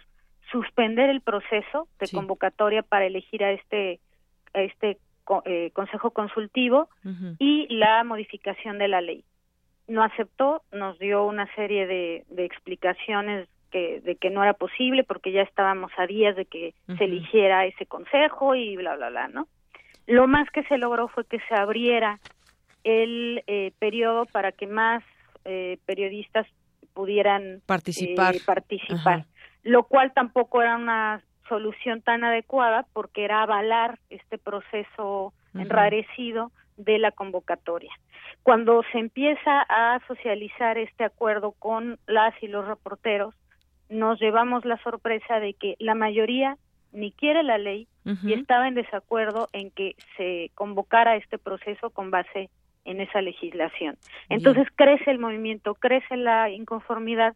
Por supuesto, los que habíamos llegado eh, a ese primer acuerdo, pues no somos ni, ni representativos de todo el gremio, ni vamos a estar decidir, decidiendo por todos. Cuando la mayoría empieza a darse cuenta y reacciona, pues empiezan a pedir lo mismo. Entonces se hace más grande el movimiento, se hace un nuevo pronunciamiento que tiene que ver con estas dos cosas que te comentaba, que les comentaba, y hay una segunda reunión en la que volvemos a plantear lo mismo. Ahí nos enteramos y nos llevamos la sorpresa de que quien decidió que esa eh, convocatoria se lanzara fue una junta de gobierno incompleta. La ley Borge no habla de juntas incompletas, habla de una ley, habla de una junta que se tenía que integrar con los representantes de gobierno, pero también con representantes de periodistas y defensores de derechos humanos. los principales involucrados en todo esto. Pues claro, y esas figuras estaban ausentes de esa junta. Por eso fue un elemento más para decir que el proceso estaba mal. Entonces se continúa. Ahorita, ¿cuál es el estatus en que está esta situación? Ah, después de hacerle ese planteamiento y de que saliera a relucir este nuevo elemento, pues evidentemente se refrendó que se tenía que suspender y, y, modificar la ley. En este caso se, se solicitó abrogar la ley y eh, por fortuna el martes pasado de Yanira el gobernador del estado anunció que la ley iba a ser abrogada. Horas después de ese anuncio, entregó a la legislatura, a la 15 legislatura, el documento solicitando que se abrogue esa, esa ley.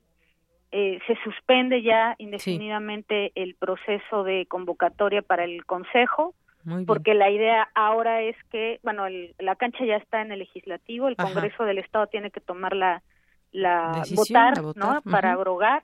Y el punto es que eh, pues sea pronto para que se llame a una organización especializada en materia de derechos humanos y en defensa de eh, eh, en defensa de los derechos humanos y especialista en, libertad de prensa y de estos temas para apoyar en la elaboración de una nueva ley porque es una gran oportunidad en este marco eh, nacional en, donde se está poniendo el tema en la mesa es una gran oportunidad para contar realmente con una ley que, que nos proteja, no, no nada, o sea, que nos proteja a todos, a los defensores de derechos humanos y a los periodistas. Muy bien, pues creo que nos sintetizas muy bien lo que ha sido este transcurrir esta esta ley llamada Borge, que fue al final de cuentas ahora en el estatus en que está esta abrogación, pues un logro de parte de los periodistas, una herencia que dejó eh, Borge, que por cierto, pues no se sabe exactamente bien a bien dónde está y que está con muchos señalamientos, eh, pues muchos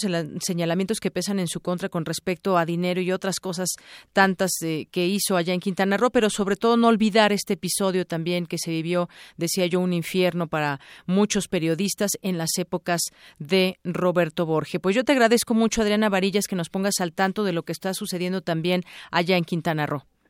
Solo no perder de vista, de Yanira, que a nivel nacional tenemos que tener estar muy atentos las y los periodistas de esta aparente intención que tiene el gobierno de, el gobierno federal de descansar su obligación de proteger a las y los comunicadores en este país quiere descansar esa responsabilidad en los estados. Así es. Por eso habla ahora de que los mecanismos estatales se tienen que eh, instalar. El problema aquí es que es en los estados en donde las y los periodistas somos agredidos por gobernadores y, alcaldes o funcionarios locales, por lo cual recurrir a mecanismos locales, estatales o municipales, pero vamos, locales, es un peligro. Por eso se tiene que recurrir a la federación, porque evidentemente un mecanismo estatal dirigido por los gobiernos que atacan a periodistas no es garantía de protección. No es garantía de protección. Pues con eso nos quedamos, Adriana. Muchas gracias. Gracias a ti y a tu audiencia. Muy buenas tardes, Adriana Varillas, periodista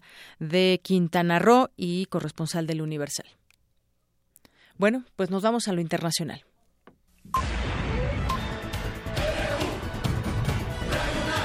Prisma RU. Con Deyanira Morán. Queremos conocer tu opinión. Síguenos en Twitter como arroba PrismaRU. Global RU.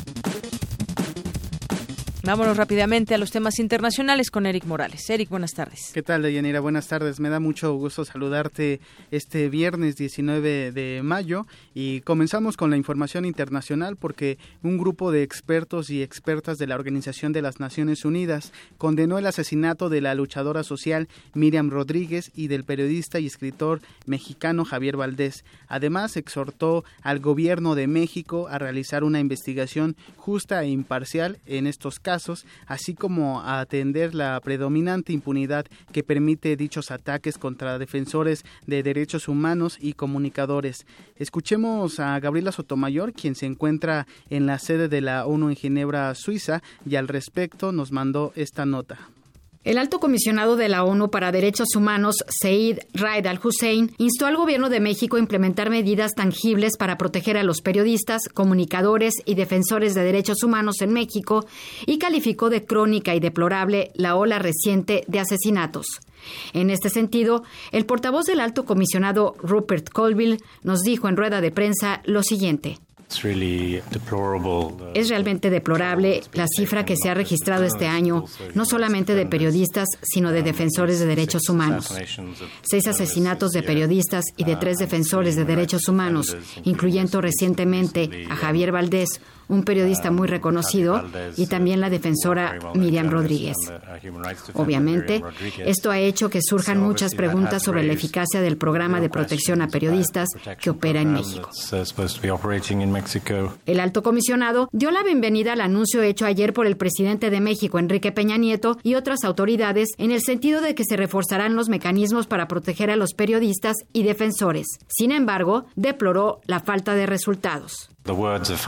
Las palabras están bien, pero debe haber resultados tangibles.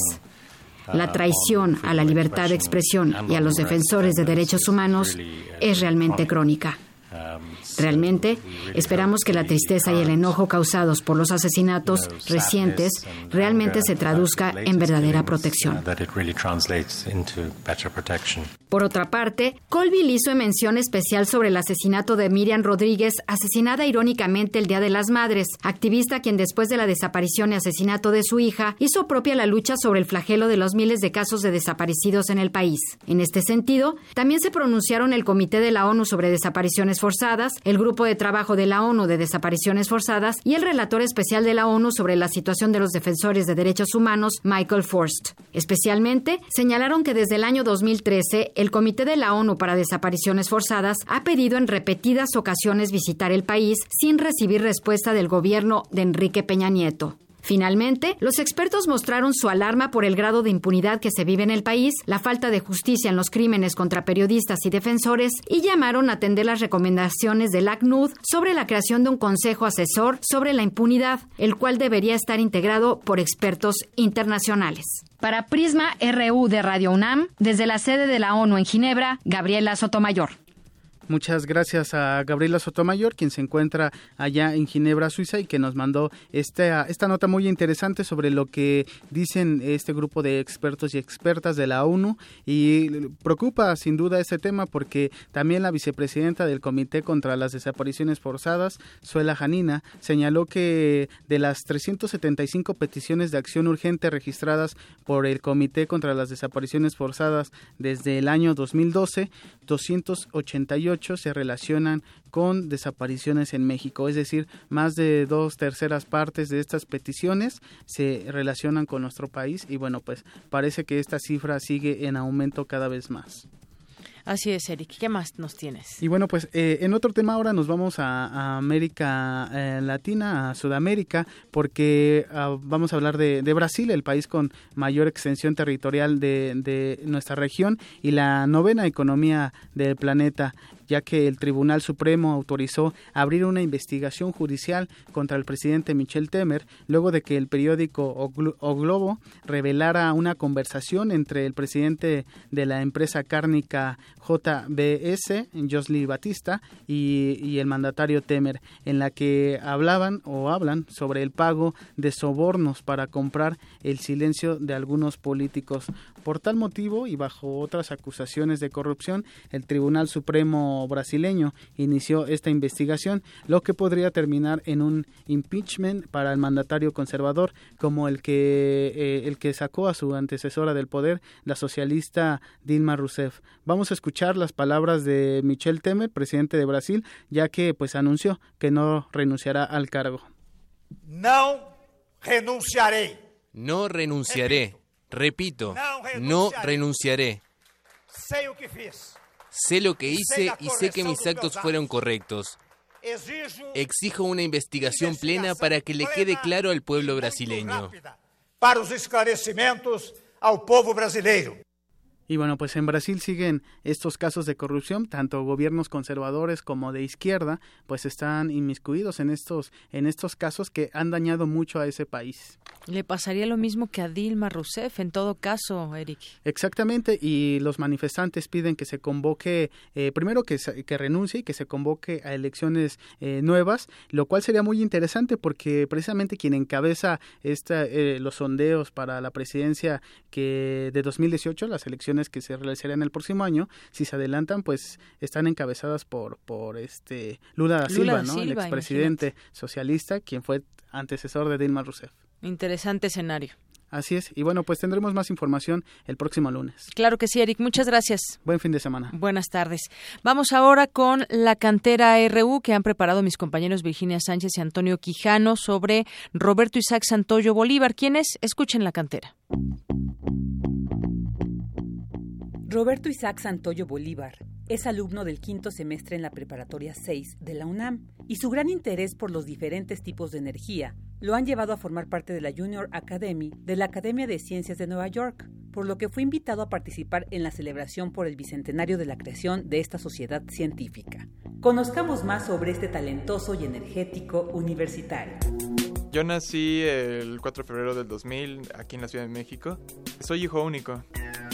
Mis padres me decían que había unos cursos de programación, pero de, de juegos, pero muy sencillos, o también de robótica. Pero creo que el momento en el que dije, wow, yo me quiero dedicar a esta, esta parte de las ciencias, la, la tecnología, fue cuando vi en una, en una televisiva sobre un equipo de robótica que había ganado un concurso en Taiwán, los Mega Movers, y dije, pues yo quiero ser como ellos y mis padres me, me ayudaron y logramos encontrar el lugar en que se estudiaba y pues entré ahí y pues ella inició todo. A mí me gustaba jugar con los vecinos, a veces a fútbol, básquetbol. En la casa, pues sí, me gustaba a veces jugar juegos de mesa con mis padres. Luego, cuando a veces no estaban, pues jugaba algún, uno que otro videojuegos. Más que nada, pues eran videojuegos de, de estrategia, más que nada. A mí me gustan mucho ese tipo de juegos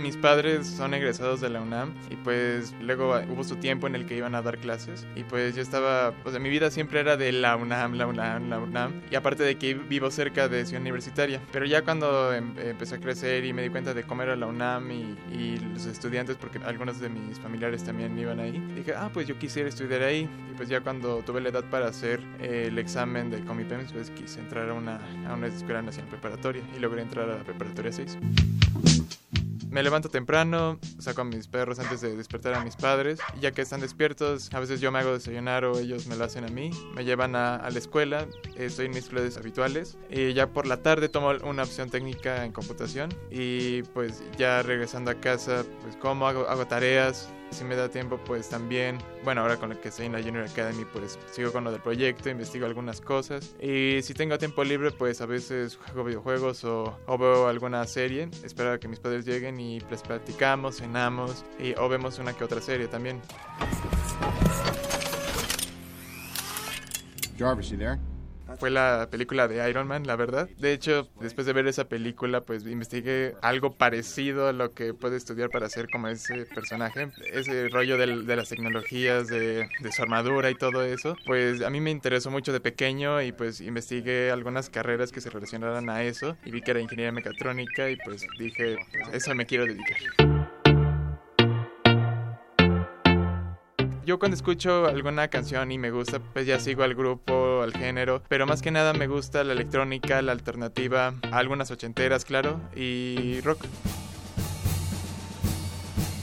Me gusta le leer, eh, me gusta mucho la ciencia ficción, pero el género que me gusta un montón es el género policíaco. Me quedo atrapado con ellos porque siempre es el misterio de saber quién es el culpable o, o por qué se vino ese caso. También me gusta el cine de distintos géneros, claro, excepto de, de terror. A mí no me gusta mucho de ese tipo. También me gusta ver obras de arte, pinturas. Afortunadamente he tenido la oportunidad de ver muchas obras muy famosas y pues la verdad creo que a mí del arte lo que más me gusta es el renacimiento. No sé, es como, como que capta lo esencial de, del ser humano también, pero sin alejarse de la religión, sino digamos que lo integra en un todo. A mí me gusta mucho.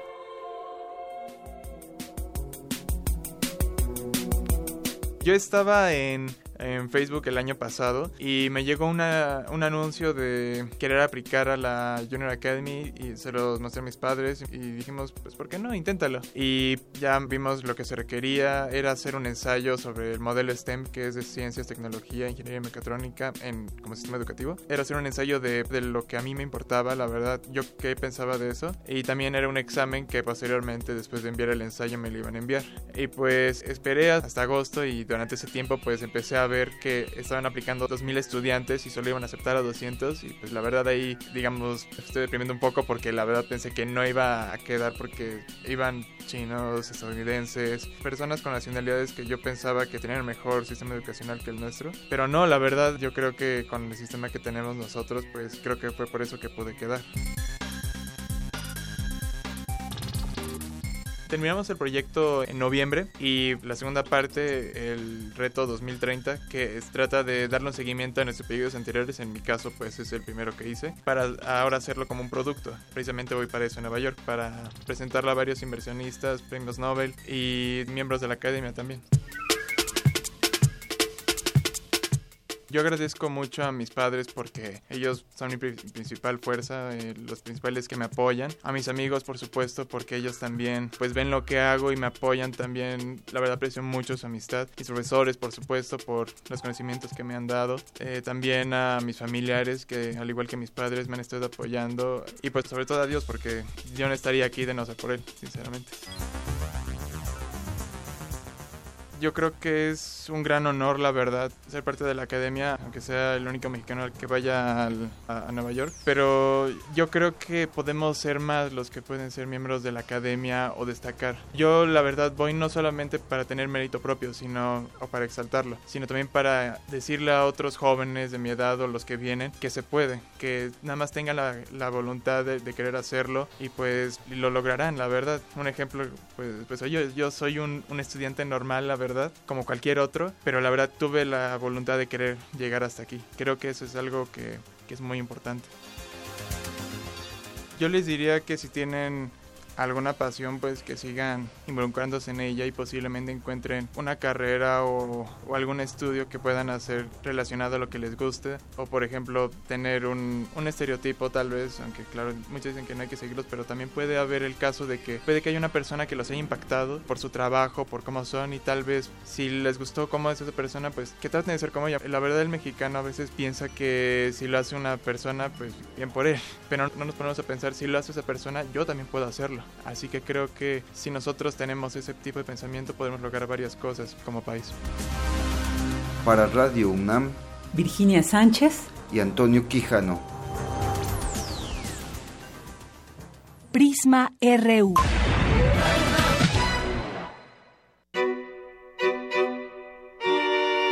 Melomanía RU.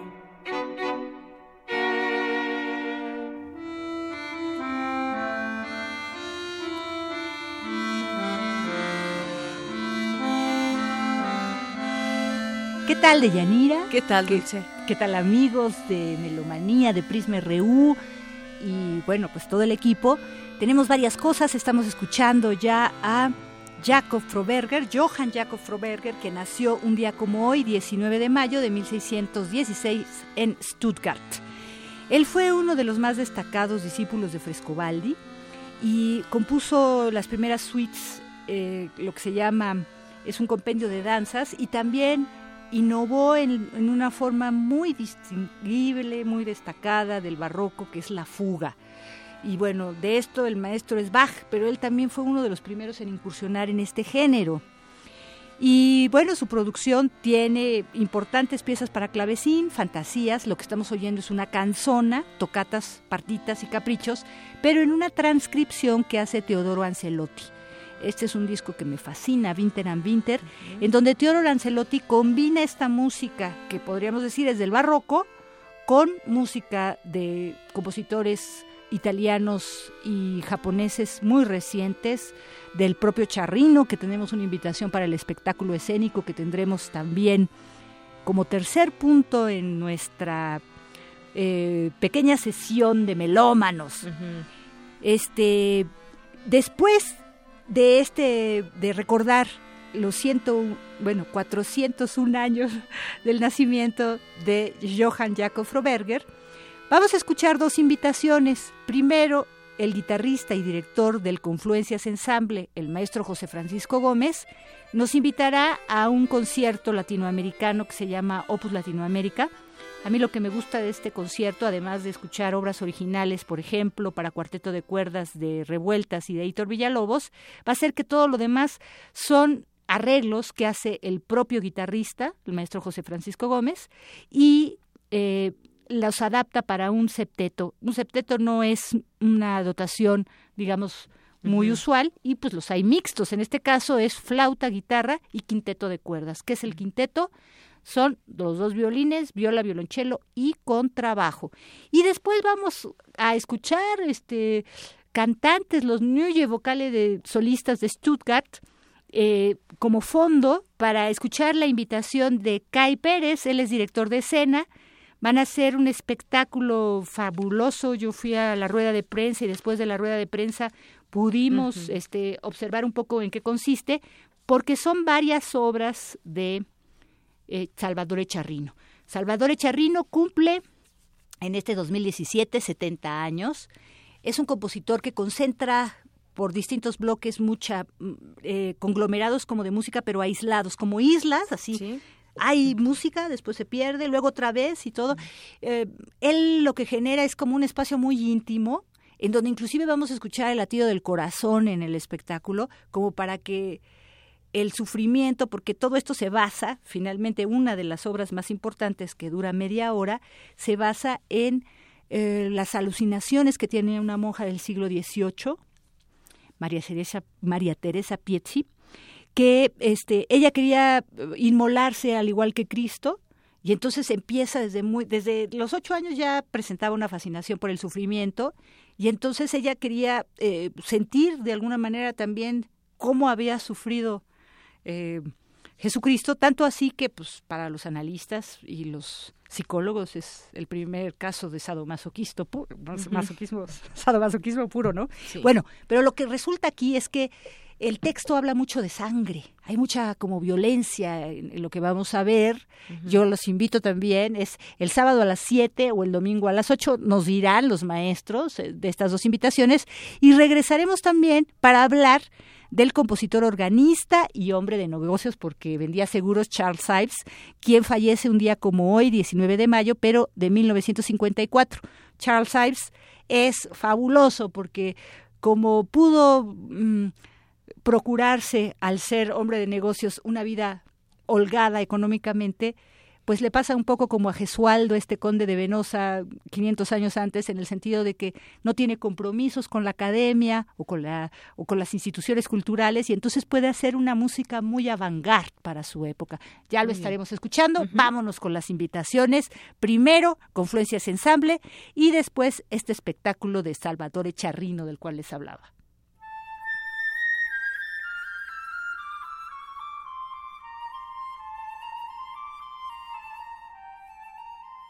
Muy buenas tardes, amigos de Radio UNAM. Dentro del programa de Melomanía, los amigos también de Prisma RU. Los saluda cordialmente el maestro José Francisco Gómez, director artístico del Confluencias Ensamble. El día de mañana, sábado 20, a las 7 de la noche, en el Auditorio Blas Galindo del Centro Nacional de las Artes, se presentará el Confluencias Ensamble con un programa interesantísimo llamado Opus Latinoamérica. Es un programa conformado por obras de compositores completamente latinoamericanos. Presentamos repertorio, tanto original como arreglos, para una dotación muy particular, dado que es un septeto conformado de flauta transversa, guitarra, dos violines, viola, violonchelo y contrabajo. El programa que vamos a interpretar es un programa que comienza con un dúo que originalmente es para flauta y fagot, en un arreglo que hice para flauta y violonchelo de la obra Bajianas Brasileiras número 6 del compositor brasileño Heitor Villalobos. El segundo número es el cuarteto de cuerdas número 4 de Silvestre Revueltas, música de feria. En esta obra por supuesto que convergen muchísimos elementos del nacionalismo mexicano, donde se puede apreciar una riqueza tímbrica y una fuerte personalidad del maestro Revueltas para la dotación del cuarteto. En tercer número, que es el último de la primera parte del programa, es un arreglo también que hice para el septeto completo con la flauta, la guitarra y el quinteto de cuerdas. La obra se titula Tres danzas argentinas del importantísimo compositor argentino Alberto Ginastera. Es original para piano y en ella podemos apreciar muchísimos, muchísimos elementos del folclore argentino y les encantará. Es una obra maravillosa. Después viene el intermedio. En la segunda parte comienza nuevamente el cuarteto de cuerdas, interpretando el cuarteto número uno para cuerdas, también original de Eito Villalobos, a manera de una suite de movimientos de origen netamente popular e indígena de la música de Brasil, en seis movimientos y seguramente será del agrado todo el auditorio que nos escuche. Para cerrar el programa viene otro arreglo que hice para el septeto del maestro cubano Leo Brauer. Consta de tres movimientos y que originalmente es una obra para dos guitarras. Esta es una reinstrumentación que hice sobre otra versión de esta misma obra para guitarra y orquesta. Entonces, en esta reinstrumentación lo que se hace es adecuar la versión de dos guitarras a todo el conjunto camerístico de Confluencias Estables. Es una obra en tres movimientos de un corte muy, muy vanguardista para su momento, pero también muy, muy latinoamericano y lleno, por supuesto, de elementos de la música tradicional o popular cubana. Bueno, pues la invitación es para que todo el auditorio nos acompañe el día de mañana, sábado 20, a las 7 de la noche en el Auditorio Blas Galindo, dentro del ciclo Camerísima 2017 que organiza el Centro Nacional de las Artes.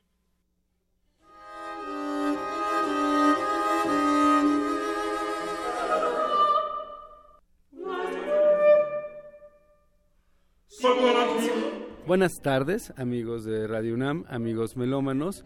Mi nombre es Kai Pérez, soy el diseñador escénico del espectáculo Esta Oscuridad Infinita y quiero aprovechar el espacio para invitarlos a que nos acompañen eh, este fin de semana, mañana sábado a las 19 horas y el domingo a las 18 horas en el Teatro de las Artes del Centro Cultural de las Artes donde estaremos presentando uh, este espectáculo acerca de la oscuridad, del silencio, eh, acerca del claroscuro musical que compone Scerrino en, este, en su pieza Infinito Nero. Eh, podemos, podremos apreciar una instalación escénica contemporánea eh, a cargo eh, del ensamble Cepro Music bajo la dirección de José Luis Castillo con la maravillosa voz de la mezzosoprano Kathleen Carol. La composición de Charrino de Infinito Nero está basada en un éxtasis de María Magdalena de Pazzi un éxtasis muy violento en donde ella expresa toda una visión acerca de la sangre, de la sangre que puede ser la sangre de Dios, la sangre de Cristo, la sangre de los estigmas, pero al mismo tiempo una sangre que puede ser una sangre virginal. Esta, esta voz eh, que, María Magdalena de Pazzi expresa eh, Sherrino la convierte en un, en un claroscuro, la, la interpreta en una forma en la que obliga al espectador, nos, nos solicita del espectador toda nuestra escucha interior, todo, no solamente nuestra, nuestra atención, nuestro oído primero, sino que nos, cómo interpretamos y cómo esa música va a entrar en nosotros. Creo que es una oportunidad de vivir una experiencia eh, que a diferencia de una ópera en donde vemos la interpretación de un personaje, eh, más bien es la, la, música misma la que va a transformar a los intérpretes. Es, la, música propia de Sherrino la que genera en su interpretación una, una forma mística musical. Eh, y en el espectáculo eh, lo que buscamos es lograr esto una experiencia total con el espectador.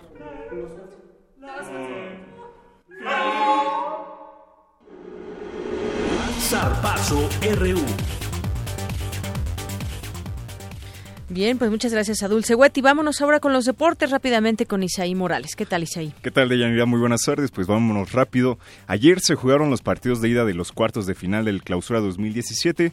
Chivas eh, no pudo mantener la ventaja y Toluca empató a uno en el partido disputado en el Nemesio 10. Con este resultado el rebaño sacó una ligera ventaja con el gol de visitante, por lo que los escarlatas están obligados a ganar o empatar por dos o más goles el próximo domingo en Guadalajara.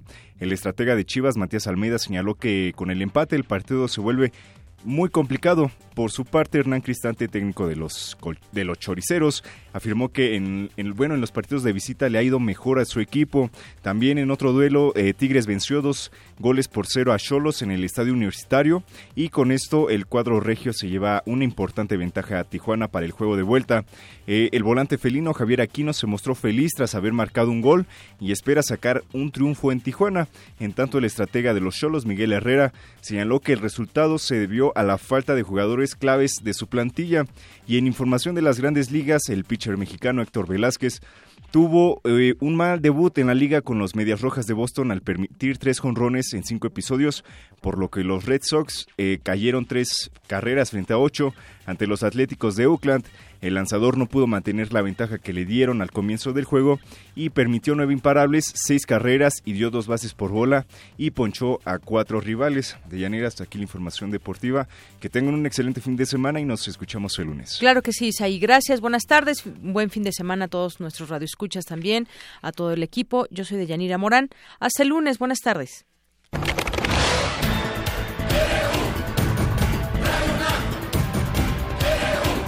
Prisma RU. Los perfiles del acontecer universitario de México y el mundo en una frecuencia. De lunes a viernes, de una a 3 de la tarde.